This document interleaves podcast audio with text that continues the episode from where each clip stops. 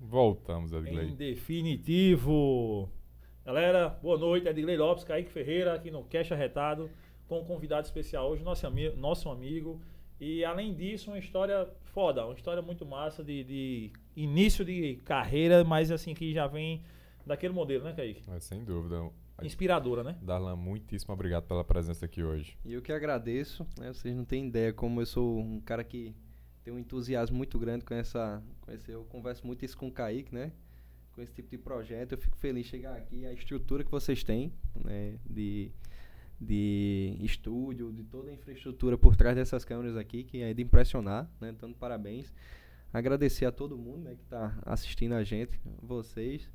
É muito feliz, estou muito feliz de estar aqui, tá? poder contar um pouquinho da minha história. Né? Vocês são muito mais é, saudosos do que eu, na verdade, mas é, só tenho a agradecer estar aqui e vamos, vamos ter uma conversa boa aí. Tá, com certeza, não tenho dúvida disso. Imagina, a, a gente aqui é nord, a, a, gente é sertanejo, né? Gosta de servir. Então, já temos pizza empadinha, então fica à vontade também. A pizza empadinha aqui estão cheirando é, a vida, né? É. Show de bola. E a galera aí, os amigos da Darlan, tem uma galera já entrando aí na live. Vão mandando perguntas, curiosidades aí, todo mundo. Que a gente vai ler tudo no finalzinho, a gente vai pegar aqui o que tiver entrega dele aí, que no final a gente pode rasga tudo aqui. Pode mandar as histórias dele aí também, que a gente vai divulgando Bota aqui. Bota pra gerar que a gente vai divulgando. No finalzinho a gente dá uma apanhada geral. Eu tenho um bocado, viu? Dá as honras já cá, você começa aí conversando claro. com o rapaz pra conhecer um pouquinho da história dele aí. Darlan, me diga aí onde foi que começou essa veia empreendedora. Qual foi o seu primeiro emprego, seu primeiro negócio. Eu já Até conheço um pouquinho dessa história. Você é novo pra caramba, velho. É. é, 25 anos, né? Agora tá dia 28 demais. de agosto. Dia 28, Vitor. É. Ah, 20 de agosto. Da, da, a, gente, a gente começou, na verdade, acho que essa veia empreendedora, cara, sempre. Acho que nasceu comigo, né? É, na verdade, sempre fui muito sonhador, né? Muito.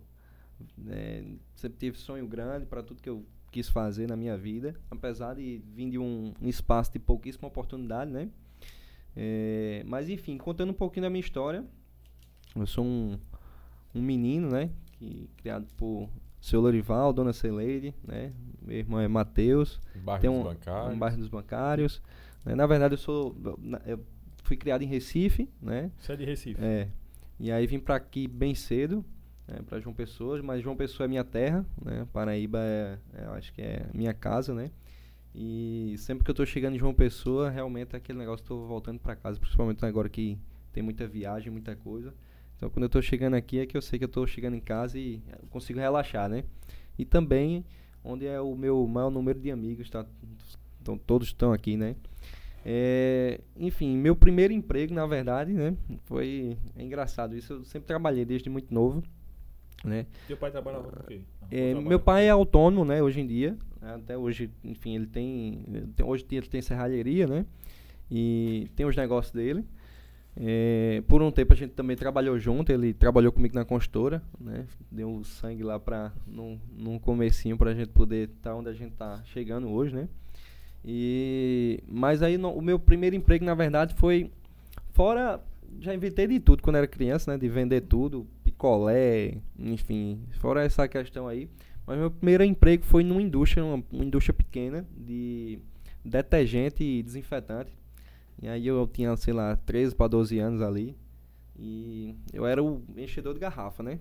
Enchedor de garrafa. É, a minha profissão tá era encher garrafa. Eu estudava à tarde, né? Tempo, ensino fundamental ainda.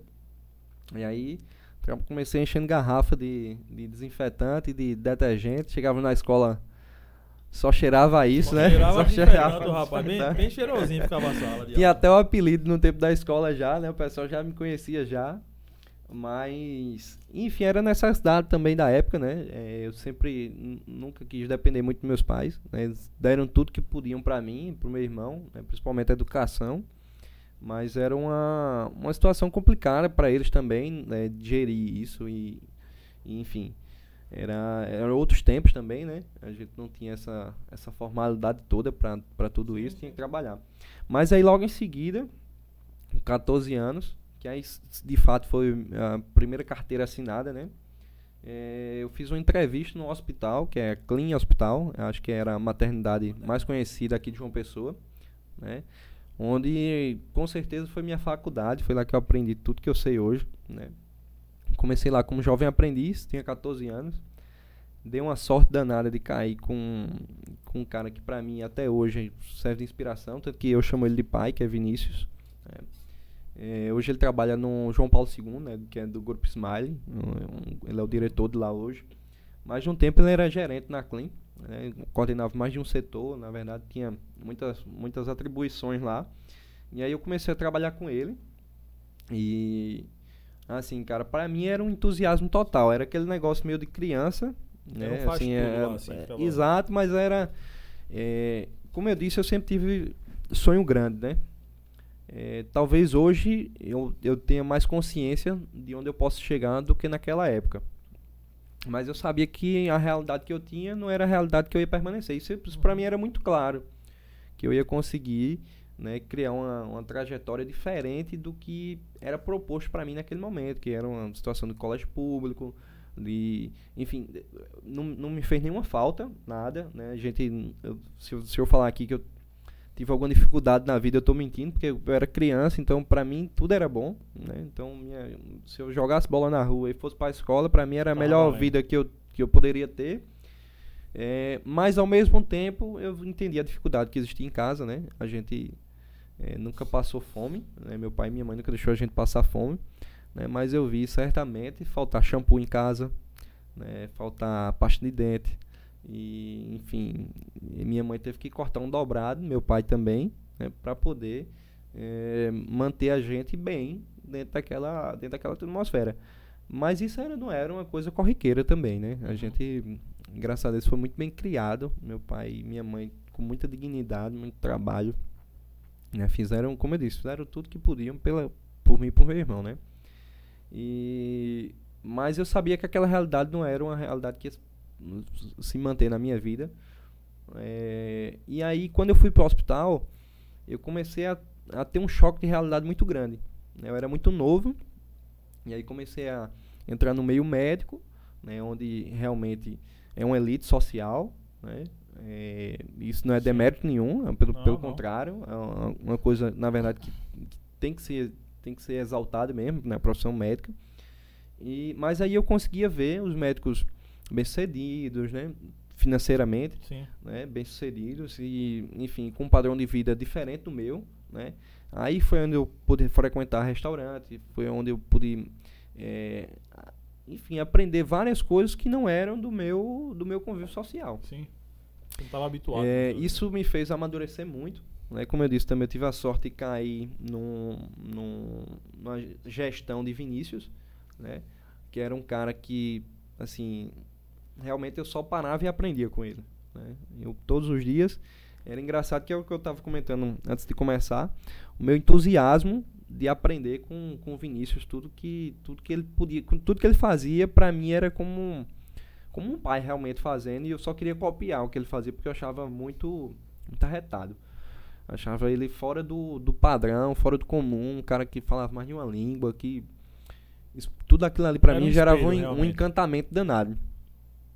E aí, enfim, é, cresci dentro do hospital, né? Dei meu máximo enquanto eu estive lá, né? Saí de, de aprendiz, saí de lá como gerente também. Entrou né? como jovem aprendiz. Entrei como jovem aprendiz. Você conseguiu ascender lá dentro. Ascendi né? lá dentro. Né? Hoje eu tenho um, uma amizade muito forte com os donos do hospital. Né? Também foram, assim, me abriram todas as portas possíveis. É, sem falsa de modéstia, sei que eu agarrei também. Fiz o que eu, que eu tinha que fazer, dei meu máximo, né? quis aprender também. Mas saí de lá, assim, de cabeça erguida, com um trabalho bem feito. Né? Sei que e deixei saudade quando eu saí de lá. faculdade, né? Você conseguiu. Mas é, o hospital, ele fez muito mais por mim do que eu, eu fiz por ele, né? Eu, apesar de ter dado meu máximo, mas o que eu aprendi lá dentro serve como base para todos os negócios que eu tenho hoje. Né? Aprendi a dinâmica de uma empresa grande, eh, os setores, né? Então, tudo que a gente vai para a faculdade aprender, eu aprendi na prática, sendo que eu aprendi sendo desenhado. Né? Eu fui formado lá dentro. Então, o hospital queria realmente, tinha demanda de profissional de gestão, e aí eu certamente queria aprender, uniu Sim. a fome com a vontade de comer, né? E aí a gente realmente sai bem do hospital, né? Deixei a porta aberta quando saí de lá. Eu sou amigo dos donos, na verdade, assim, É, inexplicável o que eles fizeram por mim também. Tenho uma gratidão muito grande. E daí, eu, quando eu saí do hospital, eu saí para outra clínica, que é uma clínica que inclusive eu faço parte hoje ainda, que é o Centro Médico Audiovisual, uma clínica de oftalmologia, é através de um amigo meu que fez um link com um dos médicos, que é o Dr. Daniel. E, enfim, eu fico até brincando com os meninos que eles foram meio malucos, né? Porque mesmo com a, toda a bagagem que eu já tinha do hospital, eu não tinha, tinha 19 anos de idade quando eu saí do hospital. Cara, então, então passou um tempo bom na clínica, foi? Passei, passei um tempo bom, seis anos. Cara, seis, sete tempo. anos. Porra, pegou legal a dinâmica, é, como funciona a parada. É, não, e eu aprendi tudo, eu fiz tudo na clínica. De contar estoque. Ah, Começou, faz tudo. O jovem aprendiz é, fazendo eu, tudo. Eu comecei, na verdade, eu comecei com o pior estoque que tinha na Clean, né? Colocaram um pior estoque lá, um estoque que nunca bateram, um estoque de material expediente de, é, de alimento também. Que a, o hospital tinha coisas mais importantes para fazer, vamos, vamos dizer assim, né? Controlar uma farmácia, onde sim, tem medicamento sim, sim, muito caro, contro controlar a dieta, eram outras coisas. E aí, como eu tava ali verdinho, né? É, cheirando a leite, como diz, é, recém, recém-nascido. É, e aí vai pegar aí, o pior que tem, o é, osso. me colocaram lá, né? Mas assim, em pouco tempo o estoque já batia, já reduzi custo para o hospital, já tinha essa noção de controle e Vinícius sempre muito em cima de mim para dar esse é, me dá essa força também, sim, né? Sim. Do que eu não sabia. Eu tinha muita abertura com ele de perguntar. Isso é importante. Foi muito rígido comigo quando precisou ser rígido, né? E assim, mas nessa fase aí, era um encantamento tão grande que socialmente falando, acho que foi ruim, porque realmente eu me afastei dos meus amigos, me afastei de meu convívio social era em, era escola né? Não deixei de estudar em momento nenhum, mas era basicamente o hospital virou minha vida ali naquele, naquele tempo. Né? passei alguns anos lá. É, quando eu saí, que eu vim para a clínica, é, foi me dada essa oportunidade já de entrar como diretor, né? Já saí do, do cargo de gestão, eu tive carteira assinada como diretor administrativo e lá estou até hoje, né? Já fazem alguns anos também, quatro anos que eu estou lá. E aí os meninos viraram meus sócios também, né? Tanto na parte da clínica quanto na parte construtora. A gente faz muita coisa junto, né? E, e, e aí enveredou na... já, já te chamaram para a sociedade? Não. Não. Na, de cara não. Não, de cara não. não de cara não. Essa sociedade queria o teu, ela foi teu montada know-how, queria o teu, teu conhecimento, é, na, a tua na verdade a da... empresa estava indo mal. Aí quando eu peguei o Centro Médico Visual não, não, não tinha uma existia assim uma gestão lá, mas eh, talvez não era a gestão adequada para a situação que a empresa se encontrava. A gente entrou, tinha uma sede toda defasada, enfim, era um, um prédio horrível. Onde, Fica na torre, na Clemente Rosas. Aos 19 anos. É, 19 anos. 19 anos. E, enfim, era muito defasada a estrutura da clínica. Né? A gente tinha, até hoje tem convênio com o Unimed e outros planos de saúde particular também, que é um foco também da gente. Mas naquela época deixou de ser. A gente é, se voltou para o atendimento do SUS. Então a gente fez convênio com a Prefeitura de João Pessoa, fez convênio com é, governo do Estado, né? Até hoje a gente... É, hoje, Isso aposta a entrada?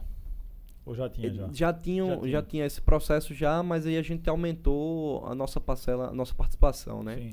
Hoje é difícil indicar isso em números, porque a gente não tem acesso do que, uhum. do que o programa atende, mas eu acho que hoje a gente é o maior executor SUS na Paraíba em oftalmologia. Né? É. É, tanto do governo do estado, pela Opera Paraíba, quanto o município de João Pessoa. Né? A gente, e na clínica faz cirurgia também? É, é uma clínica médica, faz cirurgia, né? É, voltado principalmente para a cirurgia de catarata. Né? Mas aí a gente faz o atendimento básico, de consulta, sim, sim, exame, sim. enfim. Esse cirurgia é um dos, dos pontos. Né? E, e aí os meninos também, foi aí onde a, a, construtora era um sonho, na verdade era um sonho, sonho é engraçado, é bom falar da construtora também, porque hoje é o negócio principal, né, pelo menos hoje é, o, meu business é, é principal. O principal é a construtora. E aí quando eu comecei a construtora era porque eu via os construtores e achava que todo construtor ganhava dinheiro. Sempre... então é naquela, né? É, é acho tinha, todo eu, mundo, né? Viu uma profissão e é, vai. De criança eu tinha essa ideia de que construtor dava muito... Que todo construtor era bem de vida, todo construtor ganhava dinheiro e que não necessariamente você precisava ser um doutor para ser dono de consultora. Nessa parte aí eu eliminei que precisava de recurso, né? Não pensou nisso? eu não pensei que precisava de recursos para começar uma construtora. E aí, logo quando eu entrei na. Eh, essa história foi engraçada. Logo quando eu entrei no, no na clínica, que eu não fui administrar, com um mês, eu tive que conversar com os meninos para pedir demissão. Com um mês já? Com um mês, porque a gente tinha acabado de fechar um contrato, né? tinha, tinha se criado uma sociedade entre sete consultores. Na verdade, não eram sete consultores, eram sete empresas é, gerais. Tinha tecnologia, tinha móveis, tinha é, construtora, tinha arquitetura, enfim, era um grupo fantástico, né? só gente boa. E aí, eu convidado por um amigo meu, Fernando, que é um amigo irmão, né? É, a gente foi é, fazer uma obra no, no um, fazer o centro administrativo da Cicobi, aqui na Paraíba, Sim. fica ali no DCT. É, e aí era uma obra gigante já, assim, para quem não tinha trabalhado nada com nada de obra. É, para mim era fora que era um ótimo estágio, né? Aprender só com fera, era muita gente boa junto. É, e aí a ideia no papel era incrível, né? E aí eu falei com os meninos, ó, vou chutar o pau da barraca aí, vou ter que sair. Peço desculpa, mas realmente vou atrás do, do meu sonho ali, que eu acho que é a consultora. Posso até estar tá errado, mas estou afim de arriscar. Nesse período eu já tinha terminado o ensino médio, já tinha entrado em faculdade, alguma coisa do tipo? Não. Tava começando a entrar em engenharia. Né? Tava escolhendo engenharia ali para entrar. E aí foi isso que eu fiz também. Porque já né? tinha a visão da construtora. Da construtora. É, administração era uma coisa que eu sempre fui muito tentado a fazer, mas por conta do hospital eu achei que ia ser um curso muito superficial para mim, porque eu já tinha tido uma bagagem muito boa do hospital. Uhum. Para desenvolvimento de projeto, para, enfim, todas essas questões administrativas que, que, talvez a gente aprenda na faculdade, né? E aí eu achei que o curso ia ser muito raso para mim, preferi enveredar por, por engenharia. engenharia, que era uma coisa que eu achei que ia me trazer resultado na, na consultora. E aí fui pro grupo Ki, né, que é, foi, esse grupo foi formado. Em pouquíssimo tempo é, vi que nem tudo era um mar de rosas, né, tive problema com boa parte dos sócios. A gente concluiu a obra lá. E primeira obra. A primeira o obra. Se uniu, pegou essa exato. obra e vocês. É, o grupo terminou. É, ele, eu não sei se ele acabou já nessa obra, ele tinha. Mas assim, o grupo finalizou nisso porque foi uma ideia de, daquele negócio muito cacique, pouco índio. É, tinha muita gente boa, mas aí muita gente com vários tipos de interesse, né? Hoje em dia tenho muitos amigos, tenho muitos dos meus amigos também grupo. do grupo também, mas alguns realmente a gente não tem contato, né? É, mas aí é aquela questão, também eu era muito novo, né, inexperiente demais para fazer qualquer coisa, a gente não tinha 19, 20 é, realmente na parte de construção civil, é, não importava a bagagem que eu tinha no hospital, era outro mercado, era outra coisa diferente. Mas aí é, enfim, quando eu disse que eu ia sair do, da clínica, né? Pra eu não perder aqui fio o fio da meada, os meninos me seguraram lá. Né? Sério, não, faz o seguinte, tu vai lá, vê o que, é que tu consegue fazer lá e fica aqui, segura a onda aí. A gente. Eles não me cobraram horário, não me cobraram nada. Mas aí eu comecei já a aplicar algumas coisas de gestão lá. A gente reduziu o custo em quase 30% o custo que se tinha, consegui aumentar o faturamento logo de cara. Então, assim, eles viram o resultado já no início, mas. É, e aí eu fui para o grupo, o grupo se desfez, e aí eu voltei para a clínica integralmente, né? Mas com a consultora já aberta, já com, com outro tipo de coisa. E, e aí. Tinha aberto assim, não? Não. Era, era outra consultora, né? É, essa consultora foi vendida, é, eu vendi a consultora, e aí eu entrei em uma sociedade né, com dois amigos meus, né, que são a Delcio e a Alan. É, a gente de cara começou nessa parte de reforma, né, com um serviço prestado, terceirização, a gente não tinha recurso para desenvolver muita coisa. E aí eu fiquei tocando tanto a parte da clínica quanto a parte do da consultora. Eu é. lembro que, inclusive, quando eu fui montar a clínica, a gente tava olhando casas, Edgley. E Darlan foi um dos que eu conversei. Ele e a Delcio em relação se eu fosse alugar a casa gente trabalhar na reforma. É, exatamente. Kaique, a amizade é de longos tempos, né? Então, Kaique sempre é muito gentil comigo, então me chama pra, pra ver tudo. é, e aí, enfim, é, a, a gente tocou a sociedade, foi muito boa, porque geralmente as pessoas acham que quando a sociedade termina é só porque rolou alguma coisa. É, alguém quis ganhar em cima do é, outro. E, e, na verdade com a gente não aconteceu nada disso. Né? Os meninos são meus irmãos até hoje. Né? Com, cujo a gente tem, eu tenho muito respeito por eles. E aí acontece que o tempo avançou, né? Parece que não, mas a pandemia foi já fazem dois anos, né? Isso. né? E aí um pouco antes da pandemia, é, a gente é, os meninos tinham um pensamento de ir para a Zona Sul, né, construir na Zona Sul. Eu não, não acreditava muito no projeto também. E aí também a gente não tinha recurso para fazer muita coisa. E a gente resolveu separar, né? Separou é, a, a empresa Realize, ficou com, com os meninos, né? E aí foi aí onde eu abri assim construção e aí já em carreira solo, né? Já como único como único dono. É, mais uma vez a gente esbarra na questão do recurso. O recurso sempre foi um problema na construção para mim, né? A gente está falando aí de. É porque tu não vem com, com, não, com grana carregando Não, aqui apesar de, de ter juntado Sim. dinheiro, assim, com rescisão, com Mas, assim, negócio. Não dá pra você pegar um prédio não. e fazer, tipo, você não é uma não, não. fazer um prédio. Não, e... não tem como, né? A gente. E aí foi onde os meninos começaram a ser meus sócios, né? A gente. É, criou alguns projetos. na clínica. é na sempre, clínica. Né? E aí os três médicos, a gente entrou na sociedade. E aí tu já sai de diretor para sócio? Não, já estava já, já, já, já, tá, já tava como diretor já. E, e mantém, mantém lá. Mantém. A sociedade que eu estou falando aí nesse ponto é da consultora. Sim, entendi. Né? Os meninos não são meus sócios no papel, né, no contrato social da empresa, mas aí a gente cria um formato de SCP, é uma sociedade com cota de participação. Sei como é. é.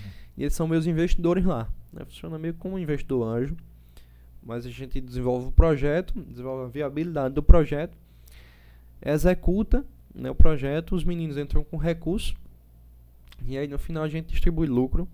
Né, eles ficam com uma porcentagem perante o que eles investiram e eu fico com uma porcentagem perante o que eu executei. Massa. Né? E aí isso proporciona para a gente desenvolver projetos que talvez demorassem né, 10 anos para se for um crescimento orgânico. Né? Essa parte de de alavancar sempre foi uma coisa também que eu aprendi cedo no hospital e que eu tinha que aplicar nos meus negócios se eu quisesse realmente ter os resultados que, que eu esperei, né? Que eu, que eu, que eu hoje consigo ter. É, e aí, enfim, a gente fez uma primeira obra, fez uma segunda, a gente também construiu a clínica, uma nova clínica, né? A gente reformou um, novo ponto, mudou a clínica para lá, isso tudo com recurso dos sócios, né? Uhum. É, e aí se criou esse nicho de mercado que foi hoje o, o, o precursor de, do que é hoje a Sim Construções, né? Mas aí a Sim Construções hoje ela, ela é uma empresa, na verdade, que gerenciam três empresas. Né? A gente tem a Sim Construções que trabalha na, atua na área de praia, né? Um tipo de empreendimento mais prime, que foi inclusive um empresarial que a gente entregou, a gente faz todo um projeto arquitetônico diferenciado, é um público diferenciado com um preço diferenciado, enfim. Sempre busca arquiteto com renome, né? A gente vai lançar agora em Termares com um projeto Leila Azuis, é, poucos metros da praia. É, é qual esse aí? É, o que a gente ainda vai lançar, ah, né? Vai lançar, é, né? A gente ainda vai lançar, tá finalizando, já finalizou o projeto, enfim, está finalizando toda a parte de ah, estruturação de venda para poder fazer esse lançamento. Né? Ainda está em, em sigilo isso aí. já está já tá, já tá contratado. Já está isolado. É, já está contratado ali atrás do Victory Flat, ali em sim, Termares. Sim, sim, sei. Na região ali. É, na verdade, graças a Deus, terreno contratado a gente já tem até 2023, né? A gente não tem recurso para tocar as obras, mas tem terreno já contratado. Então, é, a gente sempre se posicionou bem enquanto a isso. E aí fez essa essa coisa. Então tem a parte de incorporação na região de praia, né, que é um, um mercado que representa hoje praticamente 40% do nosso faturamento anual. A gente tem é, construção em regime de condomínio, né, porque blinda a gente dessa volatilidade da inflação né, do mercado, que tem sofrido muito a construção civil agora na pandemia. Traz receita para a empresa, então isso aí gerando. Quando tu fala de tem sofrido muito, por que, Darlan? Cara, é assim, a construção civil ela é uma indústria, é, mas com um tempo de montagem muito longo, né? Sim. Então é diferente. Você pega qualquer indústria automatizada, ela consegue criar esse microfone aqui em segundos. Sim. Na construção civil, qualquer empreendimento né, de pequeno porte, né, você for fazer, ele já demora um ano para estar tá pronto. Entendi. Nesse um ano, é, todos os insumos, principalmente num país emergente como o nosso, eles sofrem alteração de preço, seja ele por via de combustível, como a gente sofreu há pouco tempo, Sim. seja ele por recurso natural, seja ele por chuva ou qualquer tipo de, de volatilidade do mercado, Isso a indústria vai, como um todo vai sofrer, né? Ou seja, tu vende por um preço aqui Exato. e lá na e frente... Não, tu... Apesar que existem índices né, que tendem a, a, compensar essa questão, mas ainda assim é complicado de prever, né? Então a gente sempre tem que trabalhar o preço, Entendi. porque a gente sempre entrega mais do que o que a gente promete, mas é um hoje a construção civil tem que se ter tudo na ponta do lápis, na ponta da língua, porque se não tiver realmente no final das contas faz uma diferença danada e a gente não consegue entregar. Então, num regime de condomínio isso não existe. Ele é, o regime de condomínio, todo o custo da obra é repassado pelos condôminos que compraram em regime de condomínio, né, em formato de mensalidade ou o que quer que seja, e uma porcentagem de administração fica para a construtora. Né? A gente geralmente tenta aplicar aí, dependendo do projeto, de 15% a 20%. Entendi. Né? Então, traz receita para a empresa, protege da inflação, você cria portfólio. É, o difícil é você criar um regime de condomínio se você não tem investidores que confiam no seu trabalho. Né? Então, a, a, nossa empresa está posicionada nisso, graças a Deus, por conta de uma confiança que nossos investidores têm na gente. Né? Legal, então, a gente consegue desenvolver os projetos e, e consegue, consegue vender nesse, nesse, nesse, tipo de, nesse tipo de condição justamente por conta disso. E o regime de condomínio hoje também é 40% do nosso faturamento. É, ele representa boa parte também da parte de incorporação. Fora isso, a gente tem 20% que está no Minha Casa Minha Vida, Casa Verde Amarela. Né? É um programa que tem sofrido muito por conta dessa inflação e realmente a, a camada né, mais vulnerável da sociedade ela tem menos elasticidade é, financeira para poder é, desembolsar. Né? Então, se você tiver um reajuste de 10 mil reais, não estou falando isso nem em porcentagem, Sim. porque um reajuste de 10 mil reais em, um, em uma casa popular, por exemplo, né, tá ali em torno de 5%, 6%. Né? Não é um reajuste nem dois dígitos perto do que a gente está sofrendo na, na inflação de alimentos, por uhum. exemplo. É. Né? E a gente não consegue repassar. Né? Para ele é, uma, é um gap muito grande. Esses 10 mil reais é fruto de 4, 5 anos de, de dinheiro que ele consegue juntar ali do orçamento dele. Então, realmente é uma. Não tem elasticidade o, o coisa, né? Engraçado a Deus, hoje o programa não sofre com falta de recursos, né? Que é uma, é uma questão que, por ser um programa social, ele está sujeito a alterações conforme. Muda o governo. O governo, né? a ideia, o pensamento. Tá Exatamente. Mas hoje em dia, é, o, a gente não sofre com falta de recursos, na verdade, tem recurso de sobra, eu acho, acredito eu. Quando tu entrou no. Era o Minha quando Casa eu, Minha Vida. É, quando eu entrei. Aí já eu, era o governo é, que tá, né? Já era o governo Bolsonaro. Era uma transição de Temer para Bolsonaro. E aí faltou recurso, sim. A gente tinha unidade para vender, tinha contrato assinado. E a Caixa Econômica Federal ou os bancos públicos não tinha recurso para despejar, porque era dentro do orçamento. É. Houve uma mudança, graças a Deus conseguiram organizar isso, né? Hoje em dia, se eu não me engano, o, o FGTS, né? é, serve de fundo para esse tipo de investimento do, da Caixa Econômica, né? Então, hoje em dia, graças a Deus, não falta recurso. Mas a gente mantém lá 20% só do nosso faturamento de incorporação, né? E aí também... Até porque, por exemplo, se você tem 50% aí referente numa, numa possível troca de governo que pode acontecer agora, então já pode já pode complicar os negócios mais pra frente. Né? É, eu vejo esse programa é, Minha Casa Minha Vida, Casa Verde Amarela, é, enfim. Seja lá como for. Seja lá como for e que se mudar mais vezes, né?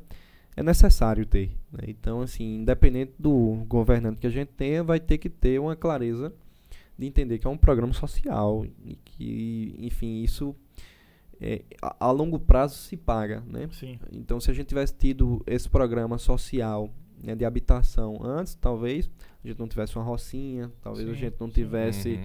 é, nada contra as comunidades, né? Mas assim, eu falo da dignidade das pessoas morarem com saneamento, com rua calçada, com é, Sim, com uma sim. laje, com uma construção porque- dentro de norma, né, com o garantia. Povo, o povo vai pagar isso aí ao governo. Eu- óbvio que existe um índice de. Não, existe, mas, inadimplência, mas como paga. todo- mas em o povo Em paga. É. qualquer situação existe um. Mas, por exemplo, eu, meu primeiro apartamento, meu primeiro, meu único apartamento, quando eu comprei, foi pela minha casa, minha vida. E, e tô pagando até hoje, né? Quando eu fazia as Hum. contas, eu fui. E até eu fui fazer uma simulação para quitar o que ainda falta dele.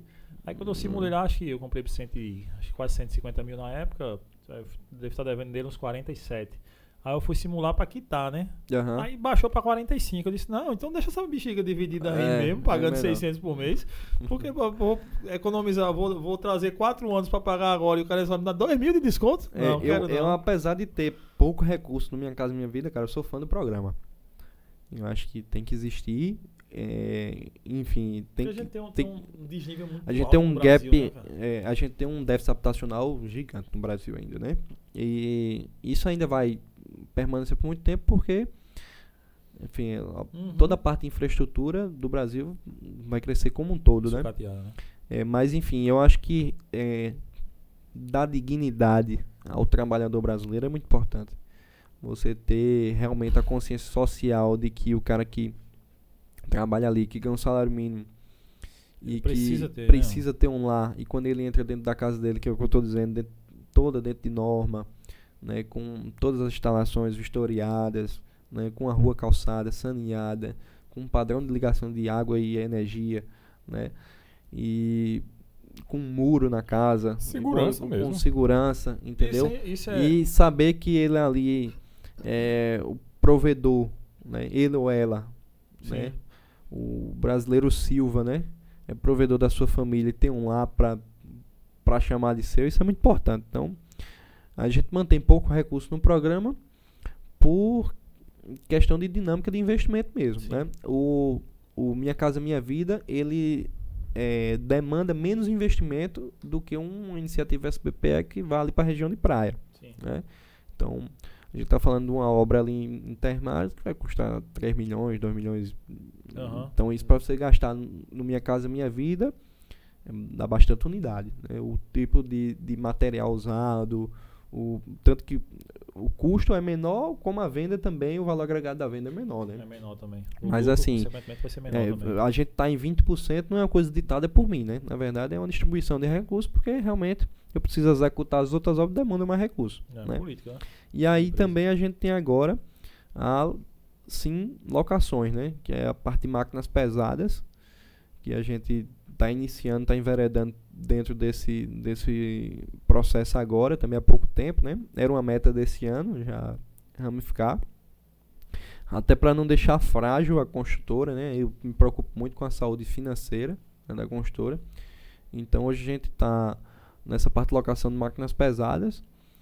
É, a gente tem máquina alugada na ferrovia Norte-Sul, por exemplo, né? No trecho de Babassulândia, né? A gente, enfim, fechando agora um contrato com a Elizabeth, enfim. A gente compra as máquinas e aí faz a locação para essas empresas. Mas aí eu me estiquei aqui na, na conversa, né? Mas mais ou menos começou assim e até o, dia de hoje é mais ou menos por, por aí que anda a construtora. Show de bola. Vai comer uma pizzazinha também. Não, não, que- não cair que é de Gley come Vou toda. atacar aqui É. então. A empada também. Fique à vontade. Aí você vê o, o empreendedor com sucesso, né? E você não vê o caminho das pedras, né? Porque eu fiquei imaginando o quantas recusas você teve que fazer num período que adolescência que é o período que você quer mais extravasar, que você tem um social ali tão forte, né? Não, e até mesmo assim, por exemplo, eu jurava, eu não conhecia Darlan, eu pensava que, tipo, o Darlan, o pai tinha uma empresa de construção e tal, e Darlan tinha herdado esse, eh, já da família, e já tinha. Pensava que você vê, tipo, eh, a juventude e tudo isso. Não, com certeza, aí quando você vai ver na história, caramba, que massa, é como o bicho pensa pro futuro, É. assim, assado. É. Porque é óbvio que aí vai ter dificuldade. Mesmo que você tivesse herdado, tivesse herdado da família, fosse uma, uma coisa, é óbvio que tem as dificuldades do dia a dia de trabalho. né? Isso aí é, é claro.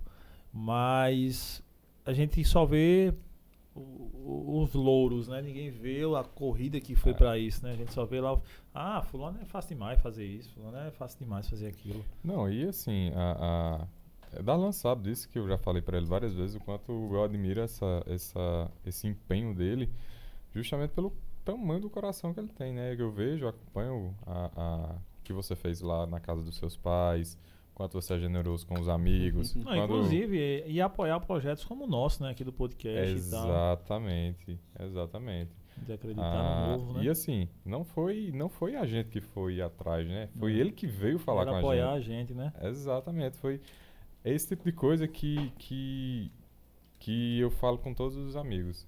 Por isso que, por exemplo, hoje mesmo, a Tiago, do Motonismo. Tiago, um abraço, tamo junto. Tiago tá, tá, tá trabalhando na, na, em outra marca agora de loja, que é a Ducati. Sim. Quando eu vi Tiago postando, eu fui lá e repostei. Sim, eu vou dar uma força aqui para Tiago. E assim, o que eu puder fazer para os que estão ao meu redor, que eu puder apoiar para crescer, para ver com sucesso, eu vou fazer, porque Até é isso. a gente sabe que, que é, tudo é trabalhoso, né, velho? Exato. Nada é do dia pra noite, né? Exato. Tudo dá uma, é uma luta do caramba para você conseguir conquistar, conseguir. Porque, por exemplo, para você manter a saúde financeira da construtora, você passa por perrengues, né, velho? E tá ali, tem que fazer, você tá com Grande. um investimento ali, tá com ali, tem problema nessa obra, tem problema naquela outra, tem que resolver o problema, tem que solucionar, tem as outras demandas de empresa, de tudo, é uma loucura, né, velho? Demais. Inclusive, é uma, uma coisa que eu, que eu gosto de salientar também, né? Porque muitas vezes eu conto essa história e aí realmente a história parece ser bonitinha e. É só uma escada é, só de subida, não tem e, nada desse. É, e parece ter um charme mais do que a realidade. Mas assim, não tem nada glamuroso nisso. Né? Não tem nada glamuroso, pelo contrário. É uma questão de. É realmente é uma questão de propósito. Hoje em dia é muito mais propósito do que dinheiro. Né? É, talvez se eu tivesse um crescimento orgânico, fosse um, um cara tranquilo, eu ia crescer. Eu sei que eu ia crescer organicamente hoje em uhum. dia e ter muito menos dor de cabeça do que eu tenho hoje, né? Então, boleto e dor de cabeça lá no escritório é só o que tem, né? Não falta tem, não. não. Não, falta não. Tem muita coisa lá pra gente resolver. E assim, e realmente essa é o que eu, o que eu sempre digo, né? É, às vezes parece é, ser muito, muito mais do que de fato é, né? Por exemplo, a gente tem uma gestão de recursos para esse ano aí, aproximadamente 10 milhões de reais, né? E quando eu penso assim no valor de 10 milhões de reais, eu digo, meu amigo, é muito dinheiro. Para qualquer pessoa no mundo, 10 milhões é muito dinheiro. É muito é, sendo que ao mesmo tempo, né, é, aí é o lado que as pessoas não sabem. Se eu falar aqui, ah, não, eu tô gerenciando 10 milhões por ano, todo mundo diz, olha, o cara tá rico, tá, e é isso, e aquilo. Rico. E que na verdade não é. Na verdade, assim, a gente tem uma contração de dívida muito grande, né? A dívida hoje da, dos todos os negócios, né? Chega a ser cinco vezes maior do que o patrimônio. Então eu arrisco cinco vezes mais tudo que eu conquistei, né? Eu tenho 25 anos, mas trabalho há 11, 12 anos, né? De, de forma corriqueira ah. todos os dias. Imagina você arriscar o que você construiu nesse, nesse tempo cinco, cinco vezes. vezes mais. Né? Então, se, se, hoje a construtora falhar ou qualquer uma das empresas falhar, ela me deixa cinco vezes pior do que comecei. quando eu comecei. Porque eu comecei do zero. Uhum. Né? Então, assim, não se tem... deixasse no zero ainda tava bom, né? É, não é. Exatamente. Então, se hoje a gente tivesse algum problema financeiro, talvez a gente não levantasse, né? Na verdade, levantaria, porque eu acho que tudo Já na vida é a forma. é, né? a gente aprendeu a fazer. Mas aí é aquela questão que, que eu digo é justamente isso. Tive que abdicar muita coisa também, né? Acho que é, dos 15 anos ali até os 17 anos eu aproveitei pouco né, do que eu poderia ter aproveitado. Acho que perdi uma fase importante da vida. É, não no sentido de amigos, sempre conservei todo mundo perto de mim, mas sim de momentos. Eu acho que faltei muito aniversário, faltei muito bazinho, faltei muita coisa que hoje em dia eu não estou tão disposto assim a faltar, né? E tento estar presente com, com meus amigos. E aí sobre, sobre essa questão que Kaique falou, né? Cara, eu sou um entusiasta, cara, do da gente, sabe? Do Sim. povo da gente. Então, assim, a gente vê, eu, eu digo, já disse isso a Kaique algumas vezes. Se a gente vê algum podcast de fora né, que tá grande hoje, cara, começou pequeno. E se ele começou grande ou pequeno, enfim, isso também não é demérito se começou Sim. grande, né? É, começou por iniciativa. É. Então, o mínimo que a gente tem que ter é iniciativa. Né? A gente precisa começar, né? Eu certamente não foi calculado que hoje eu estaria aqui, né? E também não vai ser calculado nos meus próximos cinco anos. E mesmo que a gente planeja, porque Sim. a gente tem nosso planejamento anual, tem todo, todas as métricas que a gente tenta usar lá, tenta aplicar, mas é, o caminho é alterado a cada passo, né? Cada passo para frente que a gente dá, aquela eterna, eterna teoria do caos, né? Sim. Um passo para a direita altera todo o nosso futuro, um passo para a esquerda altera de novo. E as pessoas que a gente cruza não, não, vão ser mais as que a gente vai, vai encontrar no outro dia e os problemas são outros. Mas assim, é, hoje em dia eu lido bem, eu, eu, eu tô tranquilo com a pressão que eu tenho né, enquanto a isso, porque eu sou, na verdade, assim, ninguém chega a lugar nenhum sozinho, né? Eu sou fruto do meio. Né? Tem muita gente boa Sim. que trabalha comigo, é muita gente que pensa o negócio junto comigo, é muita gente que é, quando Darlan não tá, que resolve, né? Então, assim... Até porque se dependesse de só de Darlan, a parada não ia andar é, como anda, né? Exatamente. Hoje em dia lá na clínica, por exemplo, né? É, o negócio anda sem mim. Eu não preciso estar lá. Né? Hoje, por exemplo, eu passei 20 minutos na clínica. Né? Na construtora eu devo ter passado em obra. Né? A construtora eu, eu, eu durmo, acordo respirando ela. É. Né? Eu devo ter passado mais duas horas. Né? E na loja também de carro, eu acho que eu passei uma hora hoje. Então, assim, eu não tenho como estar presente em todos os negócios, porque é muita coisa realmente, né? Fora isso, existem outras coisas também que, que eu faço como formato de investimento, né? Que não são é, operações tocadas por mim, mas que acontecem e a gente tem que estar tá, tem que estar tá dentro do mercado em tudo, tem que estar tá aberto. Então, é, assim, as, as pessoas que fazem, né, na verdade. Uhum. E eu, eu costumo dar carta. Né? Eu confio em todos os meus funcionários. Né? Todo mundo tem minha total confiança para que as coisas aconteçam. Realmente, tenho que corrigir muita coisa. Assim como também tem que ser corrigido, né? É, é, é, porque muitas vezes é o que eu digo, isso é importante falar também, porque as pessoas acham que o caminho é muito bonitinho ou que eu tenho alguma coisa de realmente diferente. E eu não tenho nada diferente. Eu sou eu sou o, o, o clássico, nota 7 ou 6,5. Isso que tu tá falando, é, e agora, Vitor, vou dar uma encarnar Kaique aqui no livro A Marca da Vitória, de Phil hum. Knight. Ele fala muito disso, né? Tipo, uh, o, o, cara que criou a Nike, quando ele conta, tem a, a biografia do cara, né? Quando Esse ele conta a é história é da Nike, né? E é incrível porque, tipo, você imagina, não, o cara pensou na Nike como ela é, pensou em tudo e porra uhum. nenhuma, nunca é assim, né, velho? Nunca, tipo, os tiros, deu muito tiro errado, como todo empreendedor, né? Como todos nós que tentamos fazer alguma coisa, o cara não só acerta. Uhum. Ou mesmo quando você descobre a sua veia, não só há acertos seus naquela caminhada, vai ter erro pra cacete, vai ter coisas a, ser, a serem corrigidas que você vai aprendendo, vai vendo, vai tendo, ganhando a experiência e assim você vai se tem um cara é. que é resiliente, é aquele, viu? É, não é, é isso. E você vê, né? A ideia do maluco tal, do cara pegar os tênis lá do Japão, trazer pra cá, vender é. e já jogar pra ali, comprar uma porrada e vender sem, sem ter capital e já vai fazendo isso. Ele fez essa, essa loucura de ficar várias vezes, 5, 10 vezes com negativo na empresa para poder tocar o negócio. É. E foi anos e anos. O livro é sensacional. Deixa a recomendação, foi uma boa. É, hoje em dia a gente tem uma loucura controlada lá, né? Na verdade, uhum. já cansei de. Mas assim, a gente já arriscou muito. Né? A gente arriscou a muito. A só já, tem graça assim. É, hoje em dia a gente tá mais.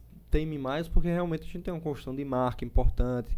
E até porque é, também o, o, montante a ser arriscado agora é maior. É também, maior né? também, exatamente. Mas assim, por exemplo, máquina, por exemplo, é um negócio novo, totalmente Cara, desafiador. que tu falou aí, porque, é. tipo, meu pai trabalhou a vida toda com construção mestre de obra, será encarregar essas paradas tudinho, e eu sempre vivi dentro de construção, na mão de obra ali, né? Uhum. Trabalhando com os caras, gostava de fissurado por isso aí. É tanto que o, em 2008, quando eu passei no vestibular, para passei para o sonho era engenharia civil, mas acabei fazendo engenharia mecânica, eu queria engenharia. Meu pai trabalhava com construção e tal, mas aí acabou que não cursei, enfim. E eu sou educador físico, né? Uhum. Mas, graças a Deus, estamos aí vivendo. Mas. Vou aqui também, viu, Mas. É, é um lance que é caro, né, velho? Assim, caro e, e quando. Eu já pensei até na sustentabilidade da empresa, porque é uma coisa para construção também, difícil de, de, de você botar recurso. É nisso, é questão de maquinário, porque maquinário pesado e tudo mais é tudo muito caro, né, velho? É. A gente. Pega o seu pé, manda seu Não, não. água. Tá, tá bom aqui. é, a gente dormiu e acordou com uma dívida de quase 3 milhões. Eu acredito. E, e eu acho que Em 3 milhões são pouca coisa ainda, É. né? Então, A gente hoje tem duas máquinas rodando, né? Tem, a gente está adquirindo mais algumas. Mas aí a gente dormiu e acordou com a, com a dívida. É como eu estou te dizendo, né? Muitas vezes parece que a gente tem um recurso que é nosso e não- na verdade não é. A gente tem. é, obviamente, quando você tem uma estrutura, que você tem uma empresa que tem um balanço contábil fidedigno, quando você tem uma estrutura financeira que realmente paga as contas, né? a gente não atrasa fornecedor, a gente não atrasa banco, a gente não atrasa né, nenhum credor. né? A gente sempre prezou muito por isso, porque é justamente o que eu estou dizendo, a construção de marca. Então, realmente tem, enfim, hoje em dia a gente tem crédito em banco, a gente consegue fazer muita coisa, né? É, mas, assim, você adquire uma dívida, é uma dívida que não é de um ano, né? A gente precisa ter consciência disso. E o mercado, ele muda. né? Então, é aquela questão, dá medo, desculpa, dá medo, dá... A gente tem a insegurança também, a gente pensa que pode dar errado também, mas acho que a gente se acostumou a viver desse jeito, de, de acreditar no que a gente faz. Eu acho que a gente faz bem feito o que a gente faz, tudo que a gente se propõe a fazer. É, a marca sim, ela é justamente para isso. Né? A gente não dá um não, a gente não dá um sim se a gente não estiver pronto. né? Senão a gente estaria não. Então o sim, ele é um sim para o cliente, ele é um sim para o nosso funcionário, né? Então esse sim é um sim que a gente que eu, eu particularmente dou todo dia, né? Eu acredito eh, se a gente tem uma, uma dívida hoje em dia que é cinco vezes nosso patrimônio, eu acredito 200 vezes na nossa ideia do que do que, que vai dar certo e do que vai dar errado. Então, é.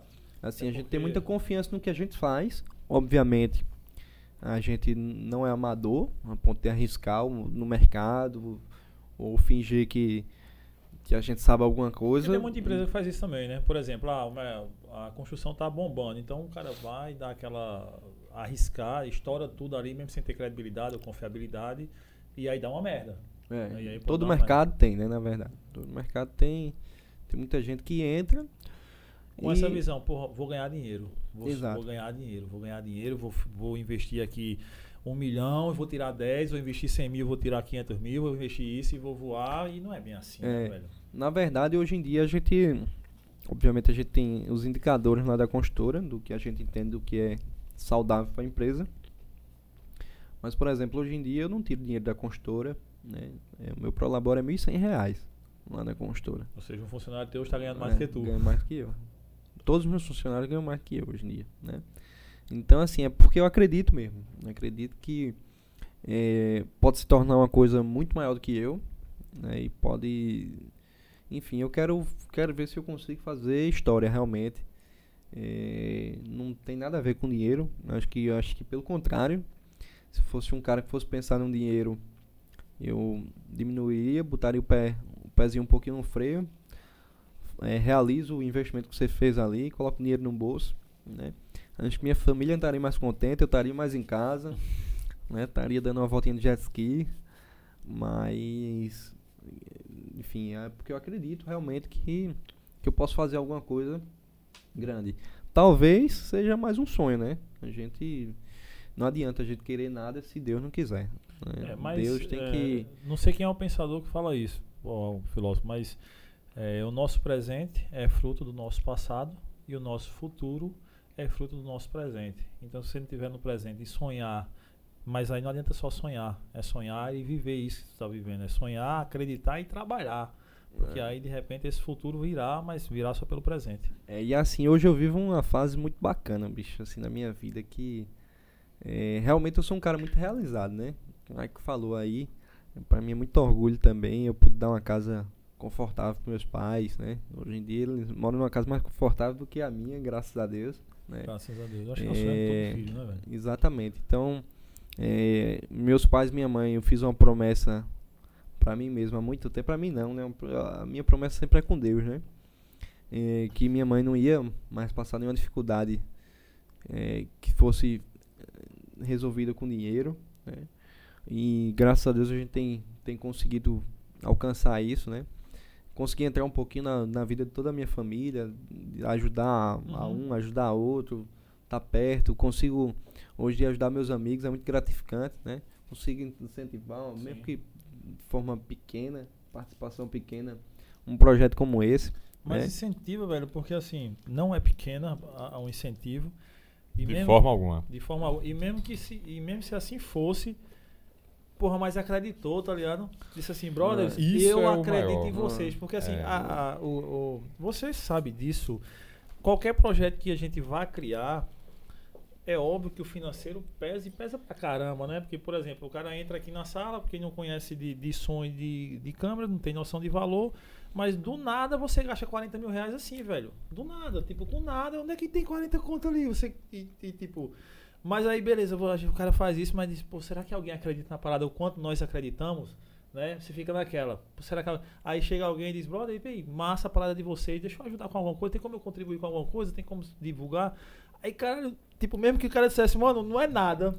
É tipo, é um real é. que eu vou botar ali, velho, mas você acreditou, velho. Você é. deu um gás do caramba pra gente, né? Bastava só a palavra lá, porque teve amigos próximos quando a gente começou, que a gente convidou e não recebeu nem o. Ele convidou nem pra, não foi nem pra ser patrocinador, né? Foi não, ser, pra convidou ser pra conversar, né? Pra trocar ideia é. aqui, Entendeu? pra falar um pouquinho da vida, né?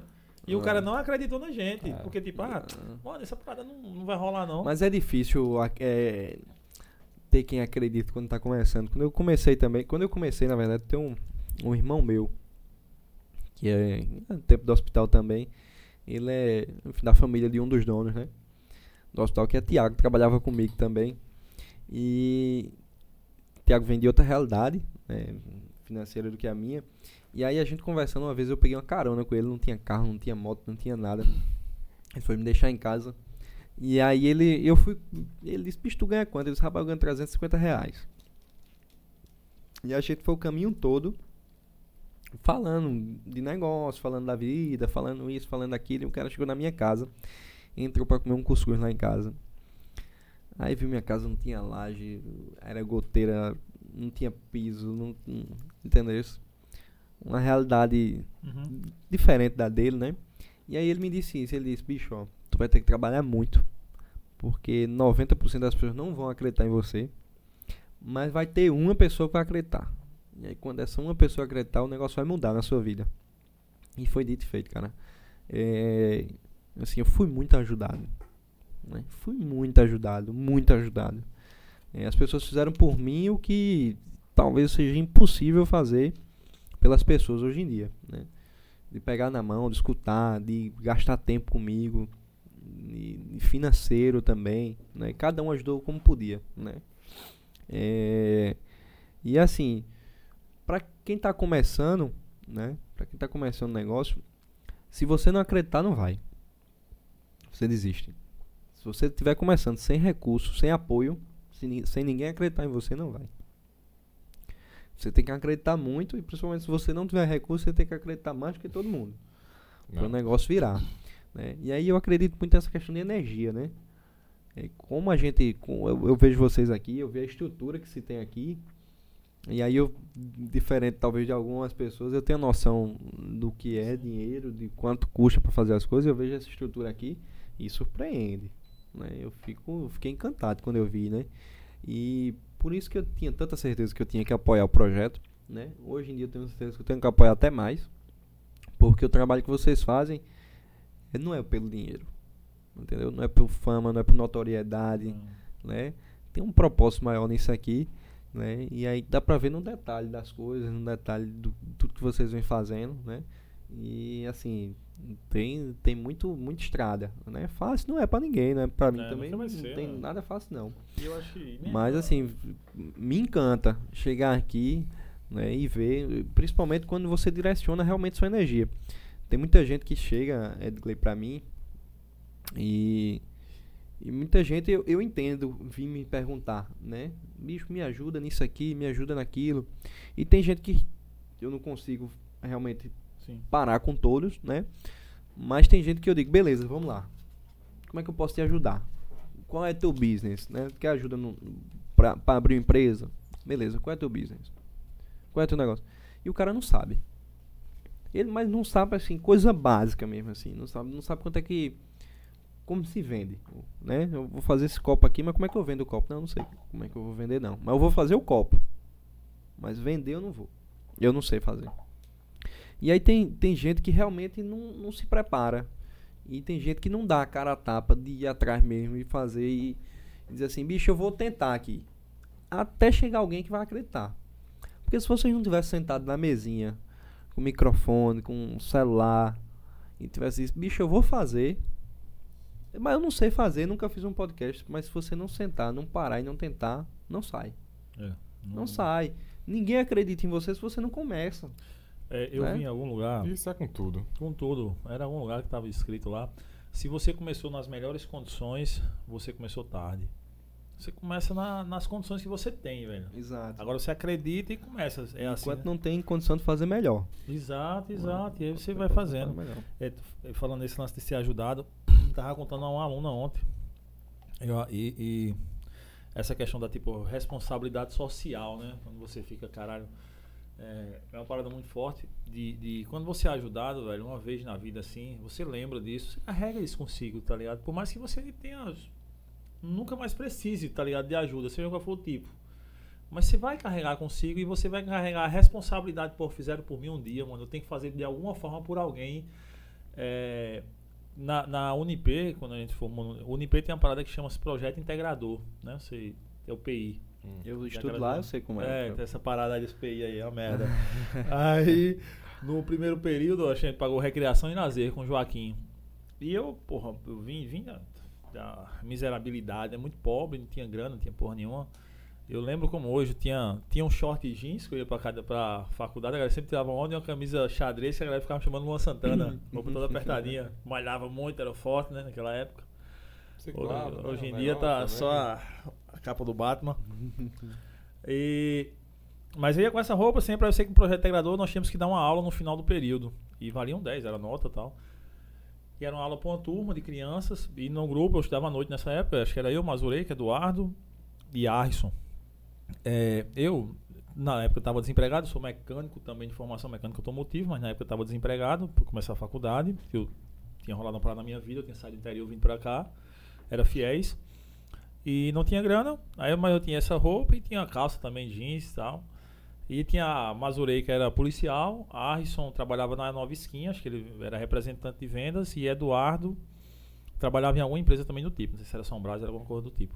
A galera tinha grana, só eu era lisão. Então dava pra cacete pra poder estar com o ritmo dos caras, né? Pra poder oferecer alguma coisa aos caras. Pô, precisava comprar alguma coisa, não tinha dinheiro, os caras compravam material e eu dava o gás estudando. E aí pra- apresentamos o projeto integrador e tal. E Mazurek, ele foi a. Ele ganhou a. a- foi o aluno laureado da maior nota, acho que ele foi 9.7, 9.8. E eu fui um dos culpados pelo não ser o 10. Porque nós apresentamos no primeiro período, acho que foi a única nota que ele não teve 10 na faculdade. O cara é louco assim por estudo. Grande abraço, Mazurek, que é um irmão. E quando foi no final, tal, apresentamos o trabalho, foi top o trabalho, mas não foi 10. O trabalho foi 9. E aí todo mundo ficou decepcionado. Por quê? Porra, melhor trabalho, a aula foi top aqui. E não foi 10 porque eu tava de calça jeans, em um tênis, um sapato social e uma camisa xadrez. E aí foi perguntar a Joaquim, Joaquim, não, porque isso não é, não é vestimento de um professor de educação física. Tinha que estar com uma calça tactel, uma camisa esportiva tal, e um tênis adequado para prática esportiva, velho. Eu não tinha grana, eu não tinha, tá ligado? E já, tipo, eu com 25 anos, né, eh, sei lá, 23 anos, 24 anos, morava de favor na casa do meu tio, comia de favor, via de favor, né? Na- tava desempregado na época, eh, minha namorada, quando saía, ela que pagava as coisas, que Vanessa trabalhava. E caralho, aí, porra, aí eu não. E a galera tirou um 9 por minha causa, tá ligado? Aí, aí ele perguntou, aí eu fui tentar argumentar, mas professor, não tenho e tal, não sei o quê. Porra, tô estudando na Unip, pô, mas eu sou fiéis. Pô, dinheiro pra passagem eu não tinha, tá ligado? Ficava contando centavo. Aí, beleza, e Mazurek só observando, né? E eu acho que o bicho puto, porque não tinha tirado o 10 e ele queria tirar o 10. Aí quando é no outro dia, velho, chega na sala de aula, o bicho chega com uma bolsa lá da Centauro. Acho que viagem é essa? Aí o bicho tira uma calça, um kit da Adidas, uma calça tactel, ainda tem essa calça ali embaixo. A calça, a camisa e uma blusa de frio. Velho, se depender disso aqui, você não tira nota, não vai perder ponto mais não. E o caralho, velho, isso entrou na minha cabeça de um jeito, mano. Cara, como é que. E o bicho nem me conhecia. Porque eu já comecei o período atrasado, porque meu pai tinha sofrido um acidente e quebrado a Aham. bacia. e eu perdi um mês ficando com meu pai, aí não pude assistir aula. Aí comecei já atrasado, tinha que recuperar as notas. E não conhecia a galera, tipo, eu era meu, o meio esquisito da sala, ficava lá, tipo, no meu cantinho. E o bicho fez isso por mim assim do nada, tá ligado? Esse caralho. Então, tipo, desse dia pra cá, já da vida que eu já tinha tido a minha vida toda, se porra, gera uma responsabilidade no cara, sabe? Tipo, é. graças a Deus, eu acredito muito em Deus e acredito e sim, eu sou extremamente abençoado. Eu não é, tudo é, tudo que eu consegui que para os olhos de muita gente é muito pouco, tudo que eu vivo para os olhos de muita gente é muito pouco, mas para meus olhos é muita, muita, muita, muita coisa porque só sabe o que é isso aqui, velho, quem nunca teve nada, tá ligado? Aí eu, caramba, velho, como Deus pôde me dar e me, está me dando tanta coisa sem eu merecer. Então, diante de tudo isso que você ganha, você fica com aquela responsabilidade social. Com certeza. Pô, tem que ajudar algum, quando alguém chegar assim, é óbvio, né? Com responsabilidade também. Você não, não quer dizer que você vai também sair. Você não, não, não é a Madre Teresa, você vai sair jogando flores para todos os lados. Mas é, você fica com aquela responsabilidade dentro daquilo que você pode é, ajudar coisas sérias, você ajuda, né, velho? Isso para mim foi um marco que, tipo, até hoje eu falo sempre, porque não sai da minha cabeça a cena. Quando o bicho, vejo o bicho chegando com a sacola, do nada, bicho, aqui, velho. Bicho, é. essa, essa roupa aqui, por causa disso, você não tira nota baixa mais, não. É. Isso é importante mais, a gente não perder essa sensibilidade, né? Ah, demais. E é assim, Edgley, bicho, eu, eu sei um pouquinho da tua história e é uma coisa que para mim serve muito de inspiração, velho. Não só a sua, de Kaique também, Kaique é, é mais Kaique próximo. É, é, é uma incrível, história de vida danada. E assim, o bom da vida eu acho também é isso, é compartilhar essas coisas Sim. também. Porque tem muita gente que passa pelo que você passou. Sim. Vive o que você viveu, que ainda não teve uma pessoa que ajudou, né? Mas que se ela não acreditar nela, ela não vai ter essa pessoa que vai ajudar e que vai chegar, né? E assim, uma coisa importante para falar também é que essa relação com Deus ajuda demais. Eu né? falar sobre isso. É, essa a, relação a com Deus. Fé. Cara, minha fé acho que é tudo, velho, na minha vida. Meu combustível é. Na verdade, assim, a minha relação com Deus, eu, eu falo uma coisa, obviamente, brincando, mas que às vezes na minha vida parece que é verdade. Que parece que Deus faz um pouquinho a mais pra mim do que pros outros. Porque é tanta bênção na minha vida, é tanta coisa que acontece que realmente a gente não acredita. Se pedisse para eu contar, né, na, se pedisse para aquele menino de 14 anos de idade ali, ou então pedisse para o de 17, de 18, fazer, bicho, como é que vai estar daqui a 10 anos, daqui a 5 anos? Eu jamais poderia escrever a minha vida desse jeito, né? E eu não falo isso é, porque muitas vezes a, a gente liga isso a retorno financeiro, né? Mas não é, eu sou um cara realizado é, pelo que eu faço, né? Um exemplo, a empresa me realiza, a parte profissional me realiza pelo que eu faço, não pelo dinheiro que ela me dá. Uhum. Né? Obviamente o dinheiro é um indicador, né? Mas eu sou um cara realizado na minha casa, com a minha família, né? A minha família, eu não tinha como ter uma família melhor, né? É, eu não tenho ninguém na minha família com um caso, por exemplo, de alguma doença, alguma patologia, alguma sim, nada, sim. nada, nada, nada, nada. Todo mundo e fora isso, né? É, essa minha relação com Deus é um combustível muito grande, velho, para mim. Né? Muito grande. É, me mostra o quanto eu sou pequeno. Mantém meu pé no chão, né? É, me mostra que eu tô aqui para servir, não para ser servido. Né? Isso né? é importante. Entendeu? Então, assim, é, como a gente tá voltado um pouquinho para business, né, aqui na mesa, Sim. né, é, meu cargo nunca vai ser maior do que eu, velho. Entendeu? Porque é, o que eu faço tem que ser ferramenta de Deus, entendeu? Na vida das pessoas. É, quando eu dou um emprego né, para as pessoas, eu sei que eu estou honrando a palavra que Deus deu de levar o pão para casa, né? E assim, isso é uma conversa que eu tenho com meus funcionários na obra, todo mundo que, que, que para comigo lá, que eu junto faço uma reunião, todo mundo sabe disso, né? O quanto eu digo para eles valorizarem isso e o quanto eu faço, né, por onde né? Quantas vezes, por exemplo, na pandemia, por exemplo, que a gente teve que fazer manobra para não demitir ninguém, entendeu? Para não mandar ninguém para casa, e cortar na carne mesmo e man não mandar ninguém para casa. É, e assim, cara, Deus é tudo, bicho. Deus é tudo. Deus é muito bom para mim, assim, é maravilhoso. É, eu tento sempre, como eu não sou um cara disciplinado, né? É, então eu não consigo estar em casa, por exemplo, e ter uma relação conectada com Deus do que se eu for para uma igreja, por exemplo, né? E eu tô falando isso aqui sem critério, sem viés religioso, porque Sim. eu acho que importante é cada um saber o que se, do que se abastece, né? É, mas assim, hoje, hoje eu frequento a religião católica, né? E os encontros, né? Eu falei isso, a gente falou isso sobre, sobre isso nesse final de semana. É JC. Né? É JC, é AC, é CRIA, eu tô todos os movimentos da igreja. E assim, todos foram fundamentais, bicho, pra mim, né? De renovação de fé, de me manter é, dentro de um, de um propósito de vida, entendeu? Então, assim, é, Deus é um amigão, cara. Assim, eu falo tudo com ele sem problema nenhum. Ele sabe tudo que eu faço na minha vida, né? E assim, é bem jogo aberto mesmo. É, eu falando com ele, ele me escutando, e eu sei que ele fala comigo, e eu escuto muito ele. E eu acho que essa relação é o que me mantém vivo, assim mesmo, que me dá o meu oxigênio realmente não é, é não é a planta que me dá não, é ou o planeta, né? Para mim é, é Jesus Cristo.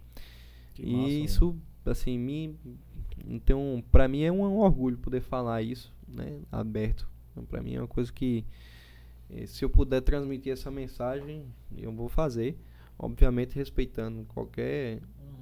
Qualquer tipo de, de religião, porque eu não tenho como dizer que as pessoas que têm uma experiência de fé diferente da minha estão erradas, né?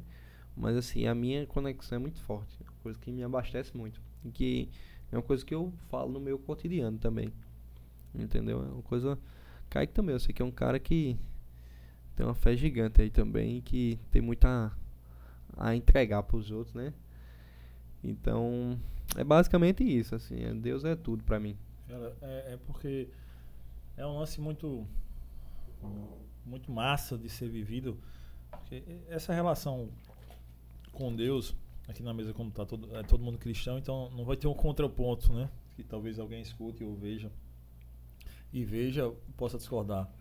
Mas eu, eu sempre digo que tipo é muito difícil nós sermos, nós, pensarmos algo que é imposto por nós. Geralmente nós pensamos aquilo que alguém pensou um dia e é replicado por nós. Aquilo que nós falamos não sou eu não falo por mim por mim mesmo. Foi eu que escutei alguém que eu tento eu inconscientemente reproduzo.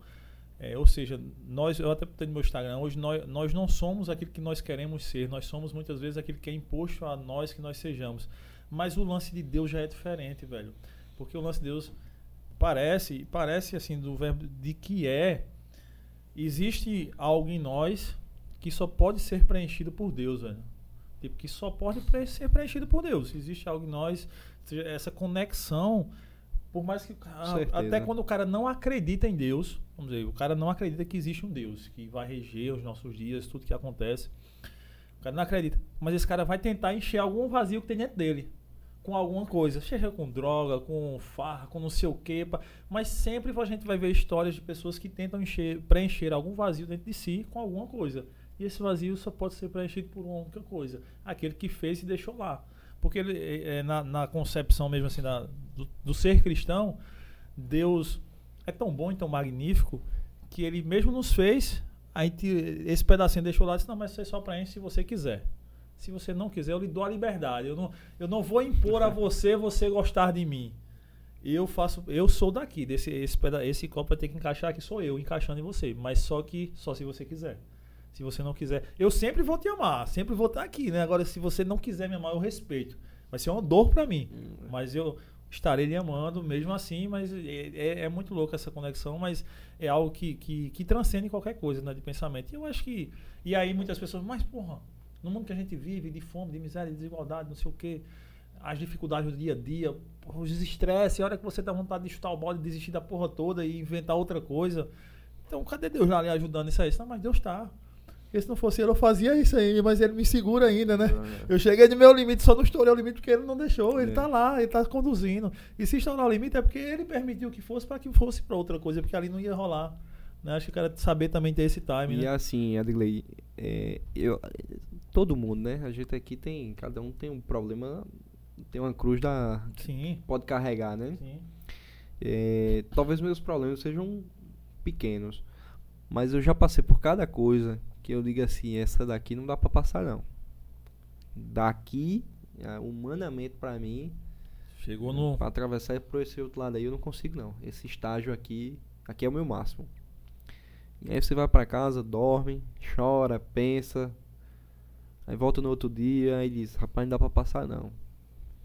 Aí vai para casa, dorme, pensa, chora, grita, aí volta, e diz assim, rapaz, vou tentar passar aqui. Aí vai tentar passar, leva uma queda, volta de novo, chora, dizendo não consigo.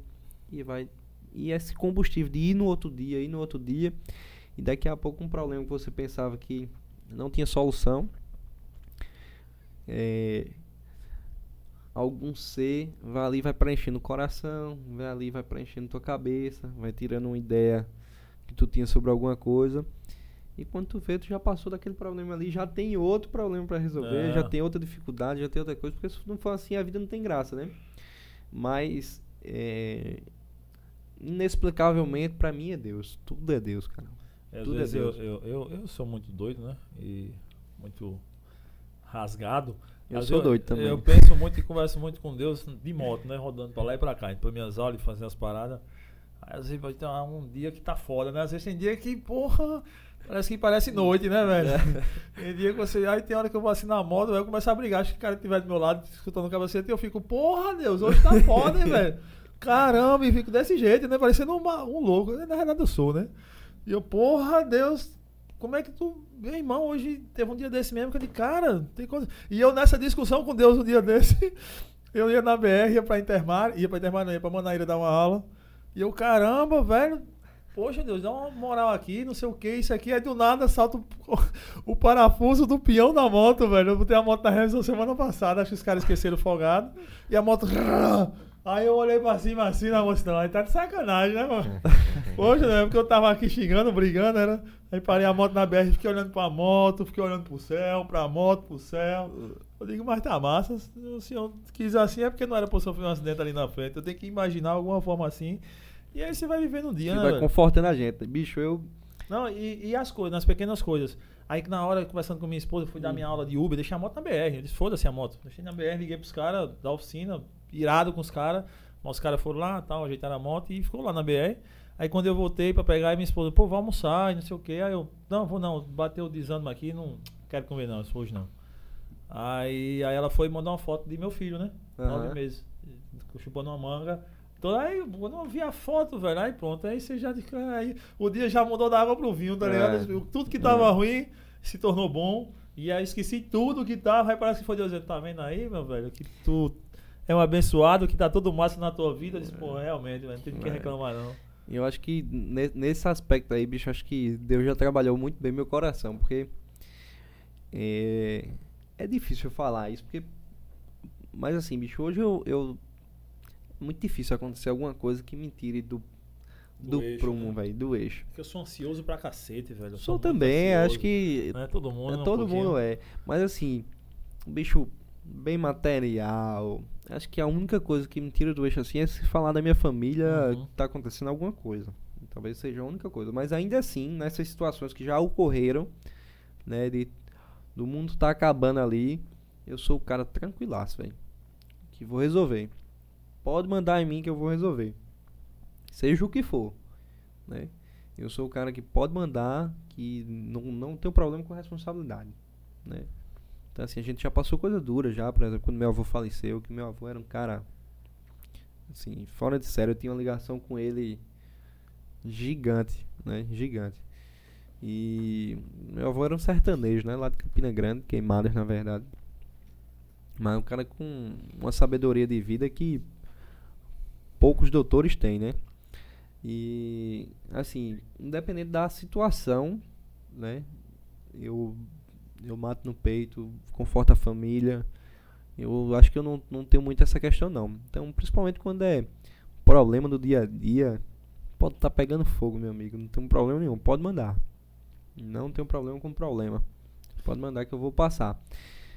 Eu acho que isso já foi um pouquinho dessa dessa questão. Acho que bicho para mim é engraçado. Por isso que eu fico dizendo assim, acho que Deus é um. Acho que às vezes ele puxa um pouquinho de sardinha pra mim, porque pra mim, no final, sempre dá certo, velho. Sempre vai, né?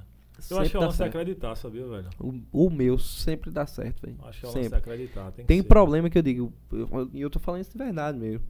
Que eu digo, bicho, daqui não dá pra passar. Não tem solução. Bicho, outro dia parece que chove uma pessoa, uma situação aparece, cria uma situação que aquele problema parece que já não é tão grande, velho. Já não é tão grande, vai resolvendo, resolvendo, resolvendo. A gente essa semana mesmo teve um problema gigante. A gente teve um contrato com o município lá, enfim, por conta de um erro lá na clínica, cortou 98% Porra. fechava a clínica, era a, a, o pensamento, a gente não tinha tempo para resolver, né? Eu tinha uma viagem, estava em São Paulo, e eu não tinha como estar aqui, enfim, era, era o, o cenário de caos perfeito. E eu sabia que eu ia resolver. Eu sabia, inclusive eu dizia para as meninas lá da clínica, eu digo, eu vou resolver. Eu vou resolver. E assim, parece que as coisas vão acontecendo, liga para um, liga para outro, vai aqui, vai ali, dorme, acorda, no outro dia o sol nasce de novo e vai lá e as coisas acontecem. O resultado, a gente conseguiu resolver sem transtorno nenhum, conseguiu fazer a viagem de São Paulo, a gente conseguiu fechar contrato, conseguiu acontecer um, um monte de coisa é, que muitas vezes ninguém fica sabendo, né? Principalmente na minha casa. Acho que se você perguntar, acho que minha mãe tá sabendo que eu tive esse problema agora. entendeu? Então, assim, não leve pra casa. Tem dia que é, é pancada. Eu já cheguei muito dia, mas é de, de ter, ter staff, assim, cansado e. Por exemplo, de apagar, velho, em Uhum. casa. Eu já teve, já aconteceu. Mas eu luto pra que não. Entendeu? Eu sempre tento ser o cara tranquilão, assim, que vai resolver as coisas, que. E, e eu sei que pra mim vai dar certo no final. E se não deu certo, é porque não era pra dar. E outra coisa também é que engraçado que pra mim as coisas não dão certo de primeira, velho. Nada que eu queira fazer as- dá certo de primeira, né? Por exemplo, é uma coisa besta isso aqui, mas por exemplo, uma viagem para os Estados Unidos, né? Aí pandemia, eu combinei com os amigos, a gente comprou passagem, hospedagem, tudo. Inclusive o pessoal é todo de fora, porque eu conheci em outra viagem lá do Rio. Não sei se tem- estão assistindo aí. E aí a gente foi tirar o visto. A gente tava na pandemia, a embaixada é fechada, e quando reabriu a embaixada a gente foi lá, meu visto foi negado. Putz, mano. Aí só eu e uma amiga minha, né, que teve visto negado. E assim, as coisas não acontecem pra mim de primeira, velho. Não acontecem. Nada que eu planejar, tipo assim, não tem, não tinha motivo, não tem motivo, na verdade. Eu sou empresário, estudante, tenho um apartamento, carro, residência fixa, di- dinheiro na Tudo conta que assim, é pra, pra ser. pra viajar eu teria. Tudo que era pra, pra ter, né, eu, eu iria fazer. Mas não dá certo primeira. E assim, bicho, cabeça fria, tem coisa que abate você, né? Isso é uma besteira, mas tem coisa que abate você, que você diz, Uhum. rapaz, eu não mereço, alguma coisa do tipo, mas eu não tenho essa não. Porque eu acho que como eu tenho, hoje em dia, eu, eu tenho um excesso de graça, bicho, que Deus me abençoa, Deus me abençoa tanto, que também quando ele me cobra um pouquinho a mais, eu acho que é justo. Acho que é justo quando as coisas não dão certo também. Acho que, tipo, ah, é isso mesmo. Hum, deu certo, beleza. Levanta a cabeça. É, porque também não- quando a gente acredita assim no em Deus, é cristão, tipo, não deu certo aos nossos olhos, né, velho? Exato. Aos exato. nossos Mas olhos que não que deu tudo certo. tem propósito na vida. Em tudo dai graças. Né? É, porque não deu certo aos nossos olhos, né? Mas É. talvez o propósito de Deus seja a parada seja outra, né? O que ele quer que se realize seja outra coisa. E outra coisa, a gente é privilegiado demais. Só de morar em João Pessoa, a gente, Ah, é. a gente tem que. Tudo tem que aqui, né, acordar Tudo. agradecendo.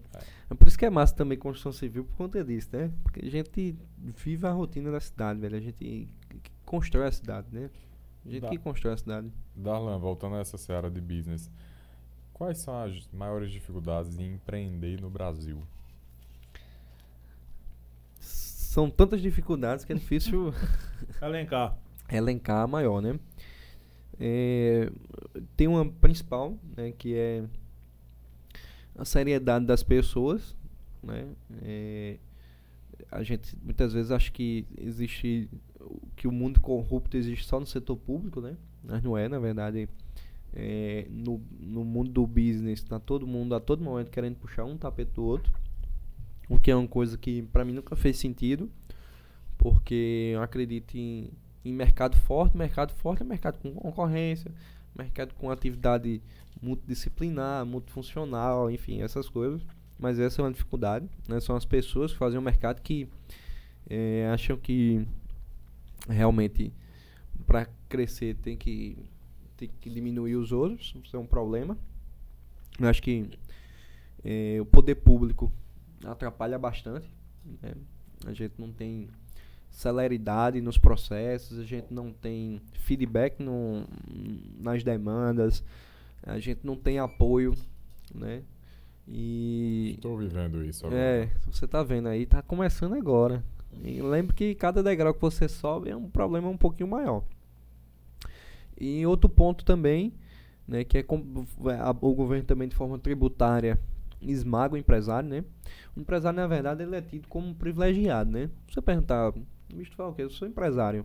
Ah, bicho, ah, cheio de é. dinheiro. É. É, enfim, a gente é tido como privilegiado ou é tido como, é, como vilão, na verdade, né? Como usurpador, como se a gente sugasse a mão de obra, malvadão. como se a gente, o malvadão, como se a gente fosse o, o protetor da mais-valia, né? Sim. Que a gente só quer. Não, tem aqui ainda um pouquinho. Como se a gente só quisesse explorar o colaborador, quisesse explorar a mão de obra e só obter lucro, lucro, lucro, lucro. E que na verdade, pelo menos assim, no meio que eu vivo, 90% dos colegas tem propósito. Né? Acima do lucro tem propósito. E eu acho que essa essa forma com que o empresário é mostrado né, no Brasil, ela, ela é muito complicada. Né? Porque entre o privilégio e o não privilégio, você ser uma pessoa é, que esmaga as outras, é, enfim, não existe é, glamour nenhum nisso aí. Né? Nenhum dos dois lados. É, também né, tem a questão de mão de obra, né? A gente é muito carente de mão de obra ainda no, no mercado. Né? E eu, perceptivelmente falta gente boa em todos os setores. Né? Falta gente boa na saúde, falta gente boa na tecnologia, falta gente boa é, na construção civil, né? Então, assim, são muitas as dificuldades, Kaique, né? É, dificuldade de crédito, né? A gente vive num país muito caro, né? Gente vive num país que cheque especial é 15%. Entendeu? Foda. Então, para quem não tem dinheiro, meu amigo, você crescer é impossível. É impossível, né? Então, assim, é, são as complicações que, que se tem, né? Do mercado. É, mas também, em compensação, é, a gente está posicionado, por exemplo, em João Pessoa, está posicionado na Paraíba, dentro do Brasil. É um campo de mercado gigante, né? É, eu acho que eu nunca fiz nada de muito diferente no mercado. Na verdade, eu, eu sou um ótimo copiador, né? Copiei o que se tinha ali no hospital, adaptei as minhas realidades, trouxe para a clínica, trouxe para a construtora, trouxe para a loja de carro, né? Trouxe para tudo e basicamente é isso que, que faz eu estar tá vivo hoje no mercado, né? E algumas coisas a gente melhorou, né? A gente pega uma ideia, pega uma concepção, melhora ela, traz para nossa realidade, é, entende o que o público quer e tenta fazer. E, como eu digo, eu sou aquele clássico nota 6,5, 7, né? Passava ali na recuperação. Por isso, eu não tenho nada de especial. Contudo, qualquer pessoa que quiser fazer alguma coisa de diferente, ela consegue. Né? Não precisa ser nenhum expert, não precisa o nosso mercado ele é tão tão novo, né? O mercado que eu digo de tudo, sim, né? De, de tecnologia, o que é que seja. E as coisas estão evoluindo muito rápido em todos os sentidos. Tudo, muito, tudo, muito, tudo, muito, tudo, muito, muito rápido. Entendeu? Então assim, quem quiser criar qualquer coisa hoje no Brasil, qualquer coisa vai dar certo. Qualquer coisa, qualquer mercado, né? Qualquer ideia que você tenha, vai dar certo é, a gente consegue competir com multinacional. O Brasil é acho que é um dos poucos países que tem isso, né? Que se você pegar um armazém Paraíba, não sei se pode, pode falar pode, que é armazém. Né? Pode, ficar à vontade. é, se você pegar um armazém Paraíba, ele compete com o Magazine Luiza. Né? Se for fora do país, esqueça, meu amigo. Esqueça. Né? E que você vê que não vem um Walmart pra cá. É. Tu tá entendendo como o, o nosso é personalizado? É, inclusive, quando Entendeu? veio- até a Magazine mesmo, quando ela veio situar aqui, ela teve uma grande dificuldade por conta da regionalidade do, do povo, do que o povo, do poder de compra do povo e Exato, tal. exatamente. E isso vai sendo quebrado, obviamente, pela tecnologia, né? Canal de tecnologia realmente, a, pra Uber chegar, que Sim. são os avanços tecnológicos, isso aí vai acontecer no mundo, pra Amazon, pra essas empresas que realmente são muito, muito grandes, mas que tem um viés tecnológico, que tá na palma da mão. Você vai chegar ali e vai ter, né? Mas assim, a gente ter essa, essa, esse discernimento, que se você quiser, você compete com qualquer um no mercado, né? Na construção civil, por exemplo, a gente aqui em João Pessoa não tem nenhum player. Tem a MRV, multinacional. Multinacional não, na- nível nacional, não sei se é multinacional. Alguma dessas tem capital na bolsa? A MRV ou a Aliança? MRV tem. né? A Capital Aliança eu bolsa. acredito que não, mas está entre as 100 maiores empresas. A Massai está entre as 100 maiores empresas. Eu não me recordo se tem mais algum aqui de João Pessoa que está entre essas, né? Entre as 100 maiores empresas. Mas aqui o mercado é bem aquecido, né? É, no Nordeste, é no Nordeste quem tem quem fez IPO, acho que na parte de construção civil, acho que Moura do B.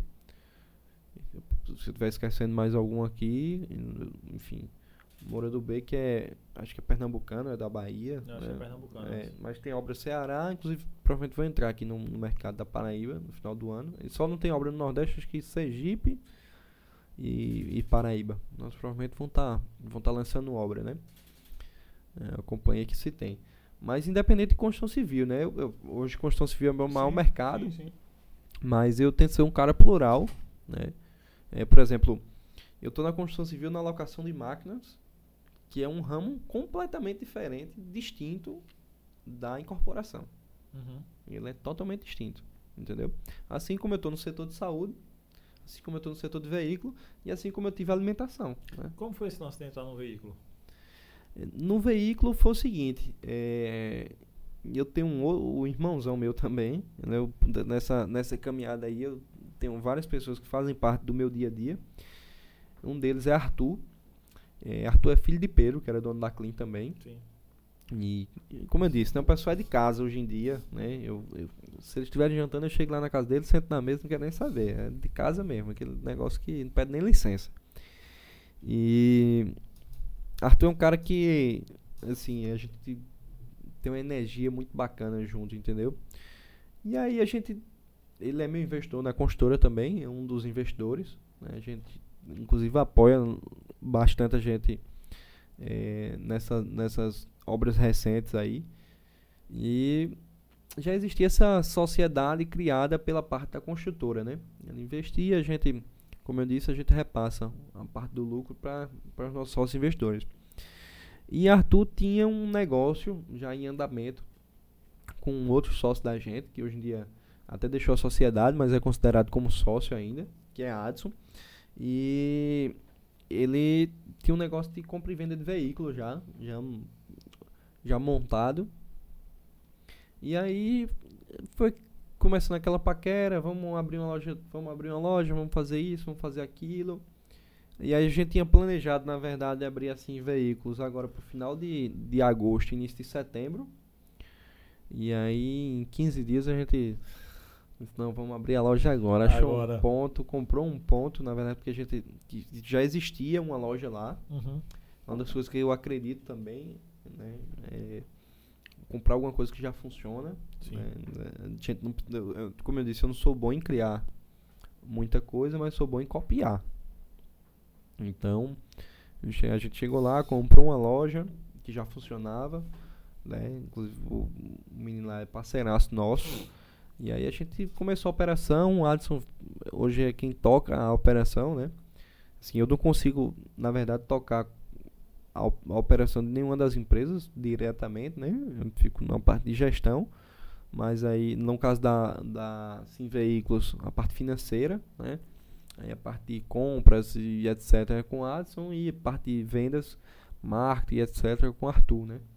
E aí juntou, fez a sociedade e aí foi é mais um assim, bicho, qualquer negócio pra mim é negócio Bem, né? Eu só não faço negócio a todo preço, a todo custo, né?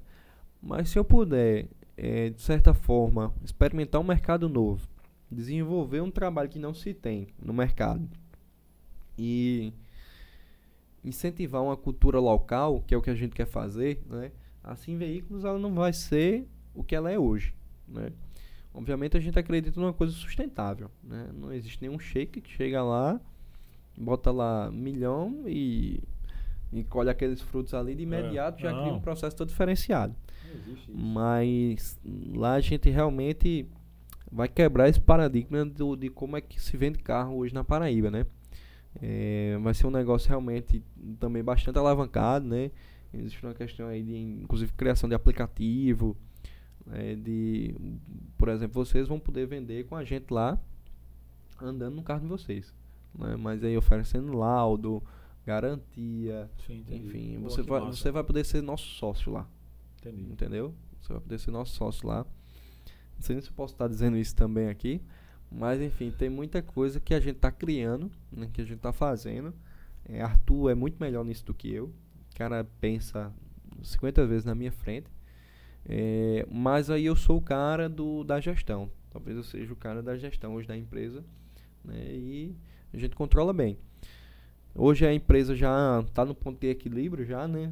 45 dias de, de funcionamento, aí um, dois meses de funcionamento. Mas já está no ponto de equilíbrio já. E a gente está galgando aí mais resultados, né? Mas como eu te disse, a gente também é pé no chão, é crescimento orgânico. É, a gente é, a saúde financeira é muito importante né? para qualquer coisa. Né? A gente precisa é, ter um controle financeiro fidedigno. É, as empresas da gente fecham balanço, pagam imposto. Tem que ser tudo no, na ponta do lápis, porque senão não faz sentido ter. Né? A gente não faz negócio a todo, todo custo. É, mas é um ramo, é um ramo é, que até mal falado, né? Todo mundo teve uma má experiência já é. comprando carro. E eu acho que é um, um, mercado muito verde. É justamente isso que eu estou dizendo. Assim, não importa quem está no mercado, é, porque é um mercado muito verde. Né? As pessoas que estão no mercado, elas realmente talvez estejam muito estabilizadas e a gente vai chegar devagarinho para tentar dar uma movimentada e criar um, um novo padrão. Porque esse padrão é que é importante. A sociedade cresce com, com esse padrão, né? É, certamente aqui todo mundo já cortou o cabelo em sim, mercado público sim. e aí chegou a barbearia nova e aquela, aquela situação que se tinha pelo preço não se vende mais porque agora o pessoal quer valor. Né? É, exatamente. Então, da mesma forma, isso acontece no ramo imobiliário, da mesma forma acontece é, mercado de luxo, de roupa ou qualquer coisa, onde as pessoas querem viver a experiência. O paladar é. nunca retrocede, né? É, isso aí, exatamente. Não. exatamente. É. é. porra, uma pizza que você faz em casa, você pede uma num pizzaiolo foda e não sei o que, aí você fica com aquela nova sensação ali, né? Você não quer hum. voltar mais, você quer dali pra frente, né? É, e é um negócio gradativo, né? Porque muitas coisas a gente experimenta na vida e de, no primeiro ponto você acha que realmente não é interessante e depois aquilo ali parece que vai te quebrando de um jeito, é. daqui a é. pouco você não consegue mais sair, né? É, um exemplo disso foi quando eu comecei. Eu, eu, eu, não tomo muito vinho, mas quando eu comecei a tomar vinho, também achava. Diabo tomar vinho, o negócio de tomar cerveja e não sei o que lá. E aí aquilo ali vai te quebrando, tu vai entrando no ambiente, daqui a pouco tu entende é. tudo, consome, né? Tá no caminho e, sem volta. tá no caminho sem volta, entendeu? É isso mesmo, eu também não curtia vinho, é. mas aí uma, uma grande amigo meu, Alan, que sempre assiste podcast em Portugal. Um grande abraço para ele. Ele vinha de Portugal. Aí ele trouxe uns vinhos pra mim. Tá louco, meu irmão. Depois disso aí me, me ferrou, porque é foda, né? Lá você tem que ficar vindo duas vezes no ano de Portugal pra cá, porque senão eu vou quebrar indo ali no Pão de Açúcar é. comprar vinho. Porque assim, é. você tem experiência aqui, ah, você vai tendo outro, é. você vai gostando. Já né? que vocês gostam, eu vou dar vinho de presente pra vocês. Olha, Afe Maria. Aí pronto, mais um, um sou alcoólatra essa porra. Vamos, vamos, é, vamos, vamos, tomar um vinho vamos junto, então. Um vinho né? junto, é, é lógico. Mais lógico, bacana lógico, do que. Próximo podcast tem vinho. Mais, vinho. mais legal do que trazer o vinho e dar de presente é a gente tomar um vinho junto. junto. Exato. E nessa experiência no ramo alimentício? Cara, o ramo alimentício foi o seguinte.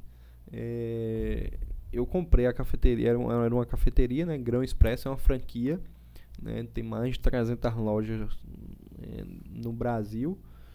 É uma franquia de São Paulo, Pedro, o nome do proprietário, um cara visionário também. Começou com uma loja, que ele era dono e. Qual era o da cafeteria? Qual era o, o tchan dela?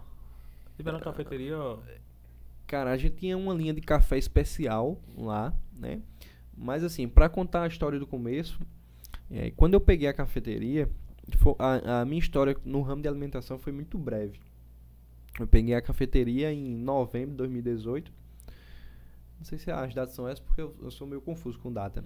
A gente comeu na cafeteria de em... Darlan sem saber que era de Darlan, porque é a cafeteria lá do Extra. Não, ah. todos os dias. A gente fazia é. pós. Ficava, é... ficava dentro do eixo ali da Epitácio, né? Todos os dias eu, eu tomava açaí vizinho à cafeteria dele, que era de Rodrigo, brother dele, que é, eu vi no aniversário. Rodrigo é meu irmão, velho. Rodrigo é meu irmão. Assim. Quando eu vi lá na foto, você postou, Rodrigo é. lá na foto. Pô, o Rodrigo tá fazendo aí, ele conhece Darlan. Rodrigo é meu irmão, cara. Um dos caras mais. Guerra, é, guerra é. Um dos caras mais business que eu tenho, assim, de amizade é ele. Eu vou contar um pouco dessa história aqui também. E aí eu comprei a, a Tiago, que é irmão de Arthur, alinhado danado é, também é do pessoal lá da Clean, que foi o que eu comecei a trabalhar lá. Ele me vendeu a cafeteria, ele tinha mais de uma cafeteria, tinha cafeteria dentro da Clean, enfim, tinha quatro, cinco ali. E aí ele quis vender, é, estava cansado do negócio também, a alimentação é uma coisa que suga bastante. E aí eu queria, até porque eu queria dar uma atividade para minha mãe, queria dar uma empresa para ela, para ela ter uma fonte de renda, minha mãe sempre foi dona de casa e tudo mais, sempre trabalhou muito né? Mas assim, eu queria dar uma independência financeira para ela. Já sabia que era um bom negócio, que era lucrativo, eu já tinha ficado lá um tempo já. E eu sabia que era lucrativo, que era um bom negócio. E eu achei que tipo, era, a cara, era a cara da minha mãe, assim, acho que, que ia rolar para ela. ia rolar para ela. Eu comprei em, em novembro né, de 2018. Em março é, de 2019 começou a pandemia. Se eu não me engano, foi 2019 ou foi 2020? 2019. 2019. Março, março de 2019. um ano aí nessa parada, né? Então, nesses cinco meses aí, 2020, foi, 2020. foi o período. Foi 2020, então eu comprei em 2019. Então, eu comprei em outubro de 2019. Em, com cinco meses que eu tinha comprado, Pandemia. A gente foi para a gente tava fechando o contrato ainda, porque eu tinha assumido a, a, operação da loja. A loja já existia há 10 anos, então era um negócio assim, impossível de dar errado uhum. financeiramente. Uhum. Né? Já estava estabilizada, né? Estabilizado, já tinha clientela feita, era uma franquia, a gente pegava todo o cardápio, toda a operação, tudo pronto. Né? Obviamente pagava por isso, pegava tudo pronto. Eu tinha comprado em novembro, outubro, novembro, final de outubro, início de novembro. Em março foi quando eu consegui ir a São Paulo para o treinamento com a franquia. Quando eu cheguei em São Paulo, lockdown. O primeiro lockdown. Eu, eu viajei para São Paulo sem máscara, e eu voltei sem saber se ia ter voo de volta para João Pessoa. Sim. Foi, foi uma coisa tão assustadora porque São Paulo não para, né? É. E aí eu vi São Paulo parar. E parou né? naquela, não, 10 dias e já volta. Né? É, e, mas ainda assim a gente ainda cumpriu a agenda lá.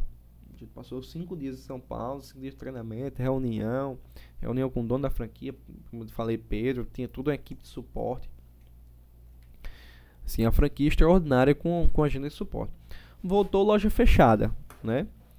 É, também a gente se desdobrou, manteve todos os funcionários que se tinham, né? A gente é, não mandou ninguém para casa, não implementou delivery, que foi uma das coisas que na verdade os colegas me cobravam muito, mas eu não tinha um processo estabelecido de delivery e não quis criar porque eu achei que eu ia expor meus funcionários para uma coisa que a gente não sabia fazer.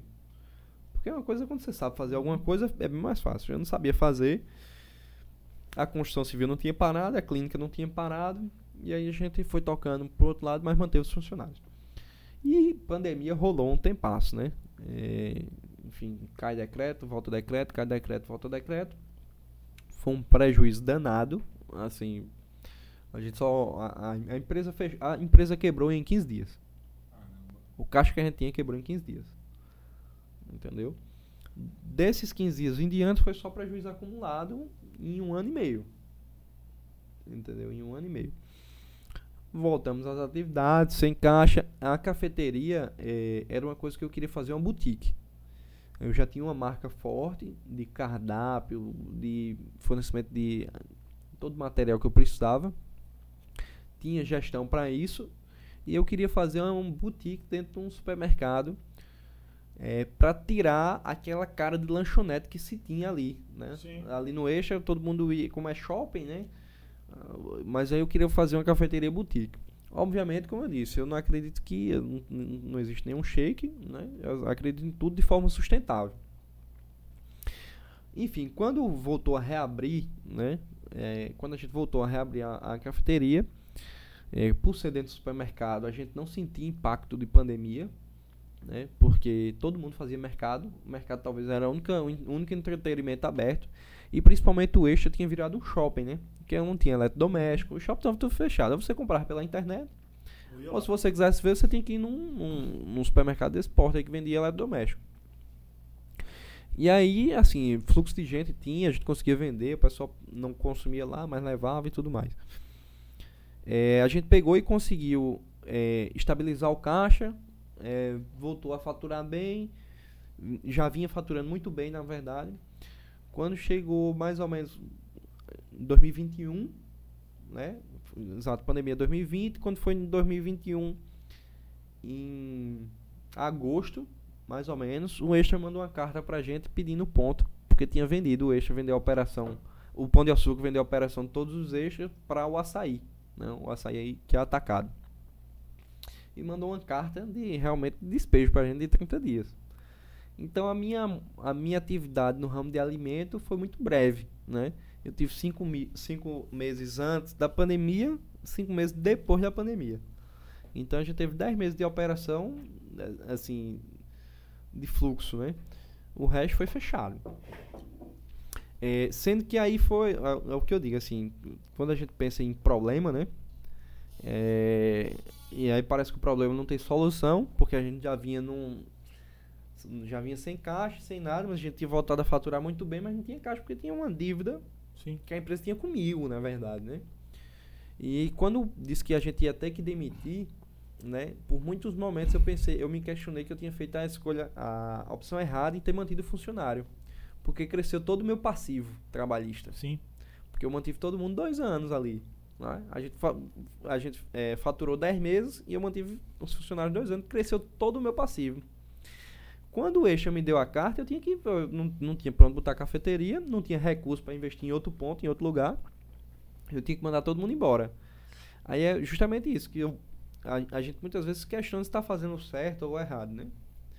E aí eu disse, bicho, que besteira eu fiz. O mais correto seria eu ter demitido. Uhum. Eu não, não, sou pai de ninguém, né? Não teria essa responsabilidade.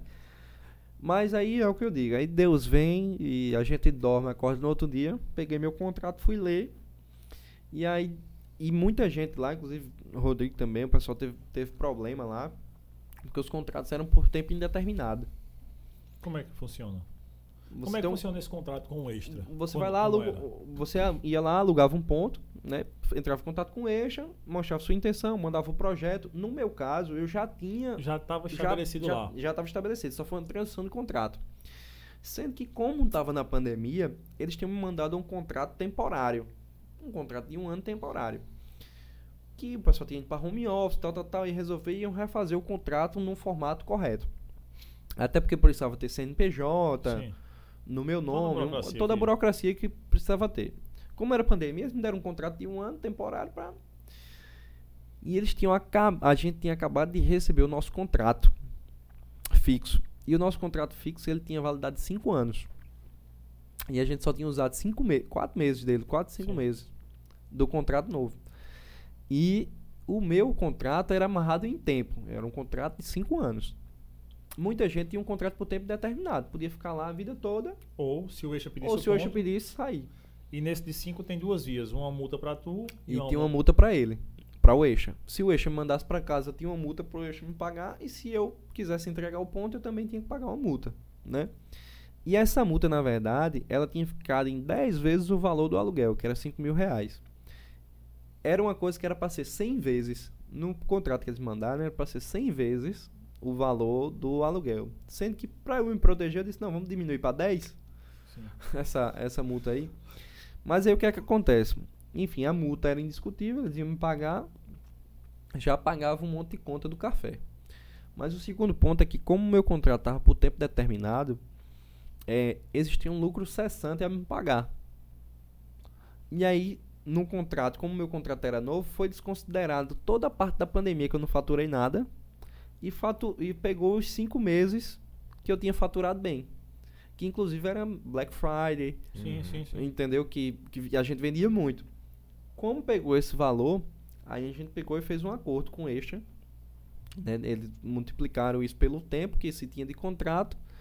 E aí, enfim, o melhor negócio que eu já fiz na minha vida O café. foi fechar a Foi cafeteria. fechar o café. Tu foi dormir, tipo, frustrado, dormir porque frustrado, tipo, foi o acordei. pior negócio da minha vida, Foi. perder dinheiro, vou botar a galera pra casa, não tenho dinheiro pra pagar, não sei o que, não sei o que. Aí quando Exatamente. acordou que foi dar uma olhada, foi o melhor Exatamente. negócio. Foi o melhor negócio. Inclusive é por isso que eu digo assim, como é importante brigar no contrato, né? Como, sem um contrato bem feito não dá pra fazer negócio, Caramba, entendeu? velho. que- Sem um contrato bem feito, porque é um contrato que protegia tanto a mim quanto protegia o extra. Dinheiro- Sim, ó, Entendeu? É, é uma parada de duas vias, né, É, porque velho? muita gente acha, ah, mas tu que criou. Não, era um contrato realmente. Até porque se você entrega o ponto também, você tem que pagar uma multa pros caras também. Tinha que pagar, entendeu? Se você dizer isso, eu não quero mais, aí também tem que chegar lá e chegar junto os caras. Exatamente, exatamente. Então, assim, sendo que para mim veio no momento correto, obviamente, isso foi feita uma negociação, não recebi o dinheiro todo, né? Foi dividido ali em alguns pagamentos, mas foi feito o acordo. Uma pena que muita gente não conseguiu, né? Realmente teve que se desdobrar lá, né? E montar ponto em outro lugar e, tudo, e Enfim. mas pra mim, cara, eu tive problema zero. Na, na verdade, não tive problema nenhum. E aí eu tinha, tenho essa questão ainda em aberto, ainda existe uma negociação em aberto, porque eu ainda sou detentor da Grão Expresso aqui na, na Paraíba, né? É, mas existe a conversa, né? Enfim, o pessoal da franquia são meus amigos, hoje em dia. A gente tem uma relação muito boa. Quando eu estou em São Paulo, a gente sempre vai lá, sempre conversa. É, mas realmente eu não tenho intenção de voltar para a alimentação, porque é uma operação realmente que demanda muito tempo. É complicado. É, uma- É muita uma- energia, é- acho, né, é muita energia gasta. Realmente é uma coisa que se vende muito bem, mas é muita energia gasta. É muito. E daí muito come- começou a relação com o Rodrigo. Daí sim, daí começou com o Rodrigo, velho. Rodrigo é um cara que quando ele estiver aqui, pode chamar ele, velho. Com certeza, Tenente Guerra aí. É. É-. Eu acho que ele tá assistindo aí. A Se gente... não tiver, ele vai chegar nele, que ele vai ver nos seus stories. É. no nosso. O Rodrigo é um irmãozão pra mim, velho. Assim, a gente criou uma relação muito boa, muito saudável lá do. Recife, esporte, ele. É. Do, do, do Eixa, né? O Rodrigo é muito competitivo. Né? É, inclusive, quando eu entrei lá, a impressão que eu tinha é que ele competia comigo. Assim, competia. E aí eu fui meio que quebrando isso nele. Eu disse: não, pô, a gente tá aqui mais pra se ajudar e tudo mais. E, inclusive, lá na época a gente chegou até a ter uma sociedade, que, que foi um. A gente ela pegou uma sala e criou um centro administrativo eh, de divisão de, de custo de operação. Né? Então a gente criou um estoque compartilhado, a gente conseguia comprar junto, a gente conseguia barganhar preço, o fornecedor dele era meu fornecedor. eh, quem organizava o estoque da gente era a mesma pessoa, quem levava para a loja. Então a gente criou um. A gente não era sócio, cada um tinha sua operação, mas a gente criou dentro dos negócios uma sociedade de, de distribuição ali, de fornecimento para gente, Que, que de estrutura também. expertise, né? Que é? inteligência isso aí, né, velho? E assim, realmente a gente, inclusive em preço também, né? A gente precificava junto, né? O Rodrigo era um cara que, eh, Rodrigo era virado, velho. Todo, todo dia eu chegava lá, o, o café, não era que eu desfizesse do café, era um bom negócio, dava dinheiro Uhum. também. Mas eu era um cara meio cansado, assim, porque eu tinha consultora, tinha, tinha outras coisas para fazer. E o café, meu amigo, era, era suadeira mesmo. Era um negócio assim que o cara tinha que ir todo dia. E todo dia, quando chegava lá, velho, todos os dias o cara tava inventando alguma coisa. Pra saiteria dele, né? É. Era um prato novo, era. Não, eu vou reformar a loja, eu vou fazer isso, eu vou fazer aquilo. E bicho, não tá bom. Ele, como ele diz, né? Isso aqui tá uma merda, e não sei o que É. lá e tal. É. O cara se cobrava num nível, velho, que poucas vezes eu vi na vida. E eh, toda, toda essa, essa construção dele, né? eh, assim, me chamava muita atenção. Porque, por exemplo, como ele me, ele, ele me dava energia que eu não tinha pra fazer também. Porque eu chegava lá todo dia, O bicho tá inventando uma o parada cara nova, tava né? inventando um negócio novo, eu chegava no meu café, eu dizia, bicho, eu tenho que inventar aqui também. Porque eu não sei fazer nada meia boca, velho. Não dá pra mim. Se eu, Não. se eu entrar pra fazer qualquer coisa, tem que ser bem feito. Entendeu? E aí eu vi ele cheio de ideia, e aí quando eu tava cansado, meu amigo, tinha dia que eu ficava até 11 horas da noite com o Rodrigo lá naquele eixo. Entendeu? E aí daí surgiu essa amizade, velho, grande. Hoje em dia, graças a Deus, ele tá bem. Inclusive, o sócio dele, os sócios dele são meus amigos pessoais hoje em dia, né? É, Marcelo e Anderson, os caras, eu, eu vou em Fortaleza, vou na casa dos meninos, os meninos vêm pra cá, vêm pra minha casa. É, Rodrigo, meu aniversário, o cara veio de Fortaleza pra cá pra estar tá junto comigo, né? É um cara, assim, fora de série, velho. Fora de Além série mesmo. business, ele compreende muito, ele compreende de bolsa, ele compreende de investimento, Entende de tudo, né? velho. Cara, é muito tudo. bom. Ele entende tudo. Hum, Não, Eu vou, eu vou apresentar. É, no tu conheceu no aniversário. Cara, né? ele é espetacular. Ele, Ele é muito tava- bom, velho. Ele cursava administração, se eu não me engano. né? É, ele formou em administração, né? Isso. Você viu o exército.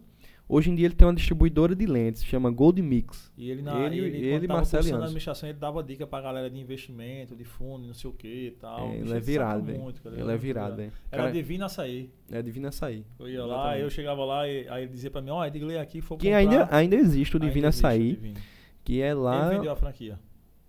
ele vendeu, ele, ele, ele adquiriu um sócio, né? Sim, é, Eduardo, entendi. é Dudu, que também é amigaço nosso. Dudu comprou uma porcentagem do, do coisa aí. é, Rodrigo montou a distribuidora é, com os meninos, né? Com Marcelo e Antes, lá em Fortaleza. Tem em Fortaleza, Belém do Pará e tem em Natal. E ele teve que viajar, né? Teve que sair de João Pessoa, porque realmente tinha que tocar os negócios fora. Morou um ano em Belém, hoje em dia ele mora em Fortaleza. E assim, o negócio lá robusto, velho. Dos caras é um negócio é, assim, de venda, de volume. Os caras são muito agressivos também. E aí, como ele tava lá, aí, depois de um tempo ele terminou de vender, né? O Divino Açaí. Uhum. Mas que existe, né? Lá no Bessa. Inclusive, quem quiser ir lá, o, É eu espetacular. fui, fui com o Kaique lá esse final de semana. É O junto do creme, TB né, Eu gosto mais do creme energético dele, é muito bom, muito bom mesmo. É. Eu do açaí ali. É. Aí eu lá ele, ó, Edgley, aqui tem 20%, 30% de desconto. Eu disse, 20% do caralho, meu irmão. Um amigo tem que pagar é mais caro essa Hum. porra. Dizia a minha, você pode botar aí pra pagar mais caro. É. amigo que é amigo pedir desconto, aí vai foder o cara. Os amigos têm que chegar junto e pagar mais uma Tem coisinha, né? junto. Eu mesmo Ah, deu tudo com meus 18, amigos. deu 18,50. Pô, tira os 20 aqui. Nem amigo, pô. Porque se o amigo chegar, deu 18,50, não deixa 15, aí vai ferrar o cara, pô, né, amigo? É. Esse amigo que é amigo não pede desconto, não, pô. Amigo que é amigo tem que deixar gojeta, pô. É, mas ele é um cara massa, de muita ideia pra. Ele é espetacular, Hoje, visionário, a, né? a gente, a gente se fala três vezes na semana, velho. E é, inevitavelmente é sobre negócio. É, é o que eu digo assim, é meu amigo do business, é ele. De meta, um exemplo, chega janeiro, meta, isso e aquilo, e me puxa, e eu puxo ele. Ó, a gente vai. Esse ano a gente vai terminar o ano falando inglês. Esse ano a gente vai terminar o ano fazendo tal coisa. O cara é disciplinado demais, velho. Ele é, ele é fora de série. É um, um cara assim que inevitavelmente vai ter muito sucesso na vida. Muito, Ah, com muito, muito, certeza. muito sucesso. massa. Cara, o foco que ele tem é É, absurdo. é. Quando ele Nossa. estiver por aí, a gente vai marcar uma cerveja todo mundo junto. É, vamos embora. é Tá convidado, Rodrigo. Venha trocar ideia conosco. Ah, Darlan. Darlan. É estranho te chamar de Darlan. Isso. É, ele é novo. É porque eu chamo meu lindo, amor, É. gatão. Darlan. é Eu chamo Kaique de pai. É estranho. É. Ah, algum arrependimento? Nenhum, velho. Zero. Faria tudo de novo. Tudo igual. Tudo igual. Eu, na verdade, eu tenho um- uma coisa que hoje em dia eu aprendi a dosar, né? Que é essa minha cobrança. Acho que por muito tempo não foi saudável, não. É, perdi, talvez, em um espaço de tempo ali, perdi realmente o propósito pelo qual fazia as coisas. Chegou um, um tempo que o número era muito importante pra mim. Mas eu voltei logo. Acho que não perdi muito foco, não. Né? Mas fui muito incompreendido também, porque. Mas é aquele negócio, eu tinha necessidade muito urgente, né? Não tinha uma necessidade de tipo, ah, bicho, daqui a 5 anos eu vou estar. Não, pô, minha necessidade era hoje. Minha mãe precisava ter um plano de saúde hoje. Não era amanhã, depois, entendeu? Então, assim, muito do que eu abri mão foi por conta disso, né? Mas arrependimento nenhum, acho que me cobrei muito, muito mais do que eu, eu precisava ter me cobrado. Mas pelo contrário, cara, adorei a caminhada, adoro a caminhada, vou fazer isso a minha vida toda, velho. Não penso em momento nenhum em me aposentar, apesar que eu sou muito novo, né? Talvez quando tiver com uns 60 ali, o cara. É, tô cara fora. com 25 já tá pensando em se aposentar com 30. É. não, eu não, velho. Eu vou fazer isso pro resto da minha vida, velho. Vou fazer isso. Talvez mude as empresas, talvez Sim. as coisas mudam muito, né? A gente vive num Muda país. o caminho, mas eu- a direção será Mas mesma. fazer o que eu faço hoje, eu vou fazer a vida toda, velho. Fazer a vida toda, com muito prazer. Muito prazer mesmo. Eu, eu sou apaixonado pelo que eu faço. É porque é, essa minha relação com o trabalho é, é meio doentia mesmo, né? Assim, eu, eu trabalho para mim é um lazer, velho. Trabalho para mim é um lazer. Não existe, para mim, são poucas as coisas mais importantes do que meu trabalho. Pouquíssimas as coisas, né? Eu não tenho problema nenhum de deixar de estar em algum lugar para estar trabalhando, sendo que hoje em dia eu aprendi a dosar, porque você não pode ter uma morte social, é. É, né? E é o que eu estou dizendo, porque muitas vezes eu sou mal interpretado que isso remete como se eu tivesse pensando no dinheiro, mas uhum. não é. Eu não tenho problema nenhum, velho, trabalhar até 11 horas da noite, não tenho problema nenhum trabalhar sábado, domingo. Porque pra mim é um lazer. Se eu chegar na minha casa num domingo, abrir meu notebook, começar a fazer análise ali financeira do meu negócio, pra mim é trabalho zero. Entendeu? Zero, zero, zero. Mas aí, hoje em dia, aprendi a dosar mais. Aprendi a dosar, porque até os, os 20 anos ali, não sabia dosar, não. Era, era trabalho acima de tudo e de todos. E qual. Pe ah, Perdão, não, pode, não, falar. Eu já ia fazer. A, qual a pergunta que a gente não fez que você gostaria de ter recebido? Cara, eu não sei não. Acho que acho que eu tô aqui para responder tudo, mas pensar uma uma sei lá como é que eu vou estar no futuro, né? É, a gente vai chegar lá. Ainda. Então pergunta aí. Eu, eu, realmente não sei. Tô aqui para responder qualquer coisa. Qualquer coisa mesmo. E para tu, é, toda essa relação de família, Deus, trabalho, tudo isso, o que é a vida para tu? Cara, a vida é. Cara, é complexa essa pergunta. Mas acho que a vida é relacionamento, a vida é momento, né? a vida é circunstância, né? são prazeres né? amor. Então a vida não é uma coisa só, ela é um misto, né? É, família, saúde, né? trabalho, tudo isso aí formam pilares que fazem a tua, tua caminhada, né? Hoje em dia eu vejo que por isso que eu, que eu sou muito feliz com a vida que eu tenho, porque eu acho que todos os meus pilares estão preenchidos, entendeu? Tá, tá dosado, né? É, ainda erro bastante, é, em alguns relacionamentos, né, pessoais que às vezes eu deixo a desejar, né, muito por conta dessa questão do trabalho, né, essa minha ausência de estar presente em tudo, mas hoje em dia eu acho que está tá bem equilibrado, né. E viver é isso, véio, viver é momento, viver é circunstância, né, é amor. Então isso aí é o que faz a gente, a gente ser vivo. Deus, né? É isso. Futuro da Sim Construções, Sim Veículos, Sim Maquinário de Obras.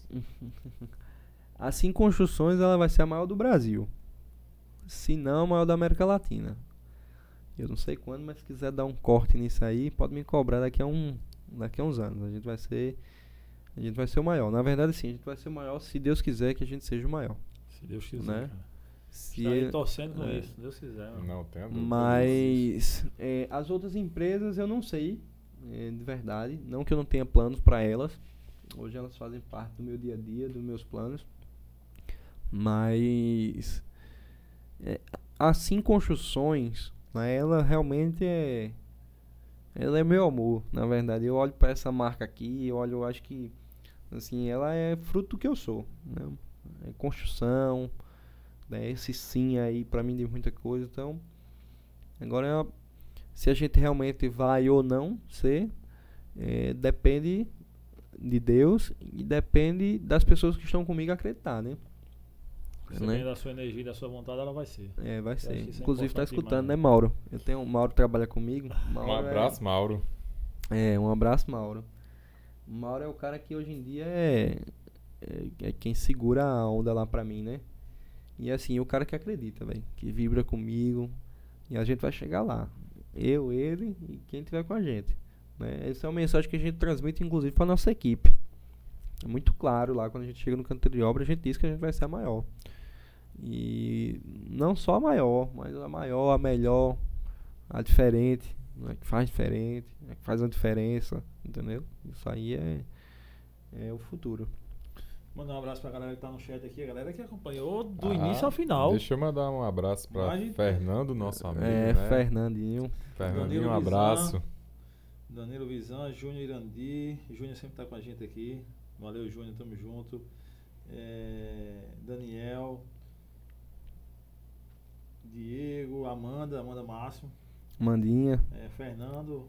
Fernando Alves. Ah, a Amanda até colocou aqui, rapaz. Pra Fernando tá perdendo um Pantanal, é porque o Papo tá né? É um vício danado esse Fernando- Pantanal. É. Fernando perdeu o Pantanal, Pantanal, é porque o negócio tá. tá- Gabriel, Sérgio. é uma declaração de amor, uma coisa É, dessa. Daniele. eu sou apaixonado por Nandinho. Nandinho é um amigo meu, velho, que Viu? tá presente em todos os momentos da minha vida, bons e ruins. Nos ruins foi ele que teve em todos. Em todos, em todos mesmo. né? Nos bons ele teve um bocado, mas nos ruins, quando eu olhava pro lado, tava Fernando lá, sem eu pedir, sem eu falar, sem. Ele tava lá. Hum, Por isso que eu torço tanto por ele. Eu Hum, sou sus- verdade. Eu sou suspeito a falar agora que, É. além de amigo, agora também sou sócio, né? É. Você fez um ótimo casamento aí. É, já era. É, Fechou já. é. Tem divórcio mais não. É. Lascou-se, Fernando. Taco, taco Construções. É, show. Gabriel, Taco, Alan, Valber, Valbinho, o Valbinho é que me vende as máquinas aí, ó. ah, Sildácio. É, gente boa de verdade. Tem que trazer eles daqui Vicky. também. Já está feito o Ah, convite. Dá, dá desde já, meu irmão. Cara, top, todo mundo elogiando, velho. Todo mundo aqui, você é inspiração, Darlan diferenciada, galera. É, eu Massa, fico feliz. Obrigado pela audiência aí, galera. Obrigado demais. Compartilha aí nos stories, faça um print aí. Compartilha aí pra galera escutar a história dele, né? É. Darlan. Darlan, todo mundo que vem tem que deixar um recado aqui pra galera. Tem que plantar a sua semente. Tenho certeza que tudo que você contou aqui são sementes plantadas pra gente, porque são. É uma inspiração cada detalhe dessa história. Em vários, eu fico, fico me vendo, em vários você falando, fico me inspirando em muitas você falando. Tenho certeza que muitas pessoas que vão escutar e ver também. É, mas queria que você deixasse um recado pra galera, velho. Pra galera que. que Quer empre- empreender. É, que quer empreender, mas tem, é, tem a dificuldade que nós sabemos que existe. Até pra galera que não quer empreender mesmo, mas pra galera que tem um sonho, tá ligado? E mesmo assim tem tanta barreira pra enfrentar e, e não consegue. Porque eu vejo que você vive o seu sonho, tá? Você desde o início que queria essa parada da construção É. e tá tornando assim, vai tornar ela maior, ah, possível, se Deus quiser, a gente vai, vai é, é, ser parceiro de uma empresa a, a nível foderástico, velho. Eu não tenho dúvida disso. E o podcast eu também, né? Vai é- ser o maior, né? Eu acredito demais nisso. Eu queria que você deixasse um recado pra, pra galera, pra no geral, assim, galera que. Um recado que levante, levante a galera pra seguir seu caminho, velho. Vamos lá. É, eu acho que realmente eu não tenho um lado tão especial assim pra galera se inspirar. Eu acho que sou um comum como todo mundo.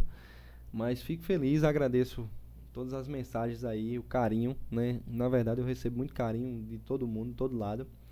É, a mensagem, se eu puder deixar uma mensagem aqui, é que você tem que acreditar, né? É, acredite, é, acorde cedo, trabalhe, trabalhe em silêncio, né? Você vai ser incompreendido, vai é, muita coisa vai dar errado, mas é, Deus não desampara ninguém, né?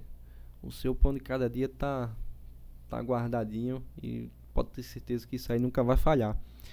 Então acredite nos seus sonhos, não deixe ninguém dizer que você não pode fazer nada. É impossível é, das pessoas que, que acreditam nos seus sonhos, né? Então é, tem que tem que batalhar, tem que correr atrás, tem que saber ter humildade, né? De recuar, de pedir desculpa, né? E use seu trabalho como ferramenta do bem. É, o dinheiro é consequência, ele é um indicador que você está indo para o caminho certo, que você está realmente está gerando frutos, que teu negócio está tendo valor. Mas nada disso importa se a gente for uma pessoa vazia, né? Então se cerque de gente boa, busque aprender, né? E assim, para cada pessoa vai ser uma realidade diferente. Cada pessoa tem uma história de vida diferente, né? Uma da outra. Mas assim, se você tem um, realmente tem um sonho, corre atrás dele que que Deus abençoa. Show. Amém. Pega a visão, turma. Galera, compartilha esse podcast aí com a galera, que que a galera vai, vai curtir muito. Se inscreva no canal, deixa aquele joinha. Fala o seguinte, tem o quê? 20, 27 pessoas aqui online ainda. Metam aí, vamos chegar às, às, 20 às 30 curtidas, né, Vitor? Vamos 30 curtidas aí no vídeo, vamos met- mete curtida que é para o YouTube divulgando e divulgando e a gente alcançar mais pessoas com essa história aí. É Cara, o isso aí. papo. Darlan, muito obrigado, brother. Obrigado Eu por ser nosso parceiro agradeço. aqui, obrigado por, por acreditar na gente. E obrigado por ter vindo aqui, velho. Contar um pouquinho da sua história aí. Porque, como você disse, você não tem nada de especial, assim, né? Mas, velho, eu acho que o mundo ele é mudado pelas pessoas que não têm esse tchan especiais, tá ligado?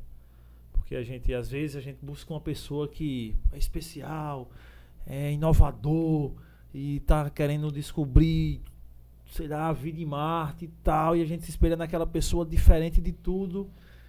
E a gente não consegue chegar lá porque essa pessoa também não existe, tá ligado? Essa pessoa muitas vezes é algo criado por alguém que tá ali só de enfeite, que não é possível chegar aquilo ali. E as coisas realmente são mudadas e são feitas pelas pessoas comuns. As pessoas que, que veem, que replicam e que dão a sua cara naquilo que está imitando. Mas dá a sua cara, dá o seu jeito, adapta para a sua realidade, para a sua necessidade, daquilo que para a sua experiência. Eu acho que isso é o que muda o mundo, velho. São as pessoas, realmente são as pessoas comuns, a pessoa que está ali todos os dias. E obrigado por ter vindo contar essa história aqui, que eu tenho certeza que ajudou demais e agregou demais. Não há pagamento maior para nós, né, Kaique? Do Não que, tipo, dúvida. essas, o quê? Mais duas horas, mais de duas horas aqui Você de aula. tá dividindo aquilo que você tem mais, mais precioso com a gente, que é o seu tempo. Então a gente é infinitamente grato. Não só a você, mas todos os nossos convidados. Com certeza, eu que tenho que agradecer. Esse formato aqui é um formato que eu não tenho tanta intimidade, né? De estar contando essa história. Mas como eu sou um cara que gosta de conversar, essa conversa aqui ia durar 5, 6 horas aqui. Conversa boa, comida boa, Vamos embora. a noite todinha, né? Show, tá ótimo. Mas assim, eu tenho muito que agradecer a vocês dois, né? Obrigado pelo espaço, obrigado pelo, pelo convite também. né? Eu sou um entusiasta da ideia, contem comigo, né? Talvez eu não, não seja um cara tão presente, mas assim, pode ter certeza que se o telefone, se o meu telefone tocar e for vocês, pode ser a hora que for que eu vou atender. E se tiver ao meu alcance, pode ter certeza que eu vou estar disposto a ajudar. E estou muito feliz de estar aqui. Para mim, enfim, estou realizando mais um, mais um sonho aí de estar eh, podendo contar um pouquinho da minha história para tentar incentivar né, mais gente, né? E, enfim, que as pessoas possam, possam fazer a diferença também. Ah, que show. Obrigado. Tenho dúvida disso e é recíproco, tá? A casa é sua. Chegue, se sente e fique à vontade a hora vontade. e quando você quiser. Com certeza. Galera, obrigado pela audiência aí, todo mundo que está assistindo a gente aí, que está curtindo esse podcast, obrigado demais. É, pô, são vocês acreditarem na gente que está aqui, a galera que está chegando agora com o Darlan, obrigado demais, que é isso que motiva a gente a continuar, né, Kaique? É isso aí. Ah, se você gostou do podcast, compartilhe com os amigos, Se não gostou, com os inimigos. o importante é todo mundo ficar sabendo disso aqui. Compartilha agora nos stories, marca Darlan, marca a gente lá, o Cash Arretado, que a gente vai estar compartilhando. E obrigado demais pela audiência. Semana que vem temos podcast segunda, eu acho que terça e quinta, viu? Fechou. Se eu não me engano. Quem manda é você. Vamos embora, tá lá na agenda. Quem manda é Vida ali, ó. O diretor só obedece ele. Valeu, meu Porque se ele diretor. der um, um, um clique ali, acaba tudo. É, valeu, é, valeu, Vitor. Valeu, semana, Alan. obrigado aí, Vitor, Alan, É, Ezio, obrigado a todo mundo. Yuri, obrigado a todo mundo que faz essa parada com a gente aqui. Obrigado às esposas, Vanessa e Ah, Isabel, sem dúvida. Isabel, que é quem a sustentação da parada. É, né? né? Elas, elas são as sócias majoritárias. porque Se ela disser não tem, Não tem. Não Com tem, né? certeza. Acabou. elas que mandam em tudo. Valeu, galera. Obrigado, tamo junto. Até a próxima. Tchau, tchau. Valeu.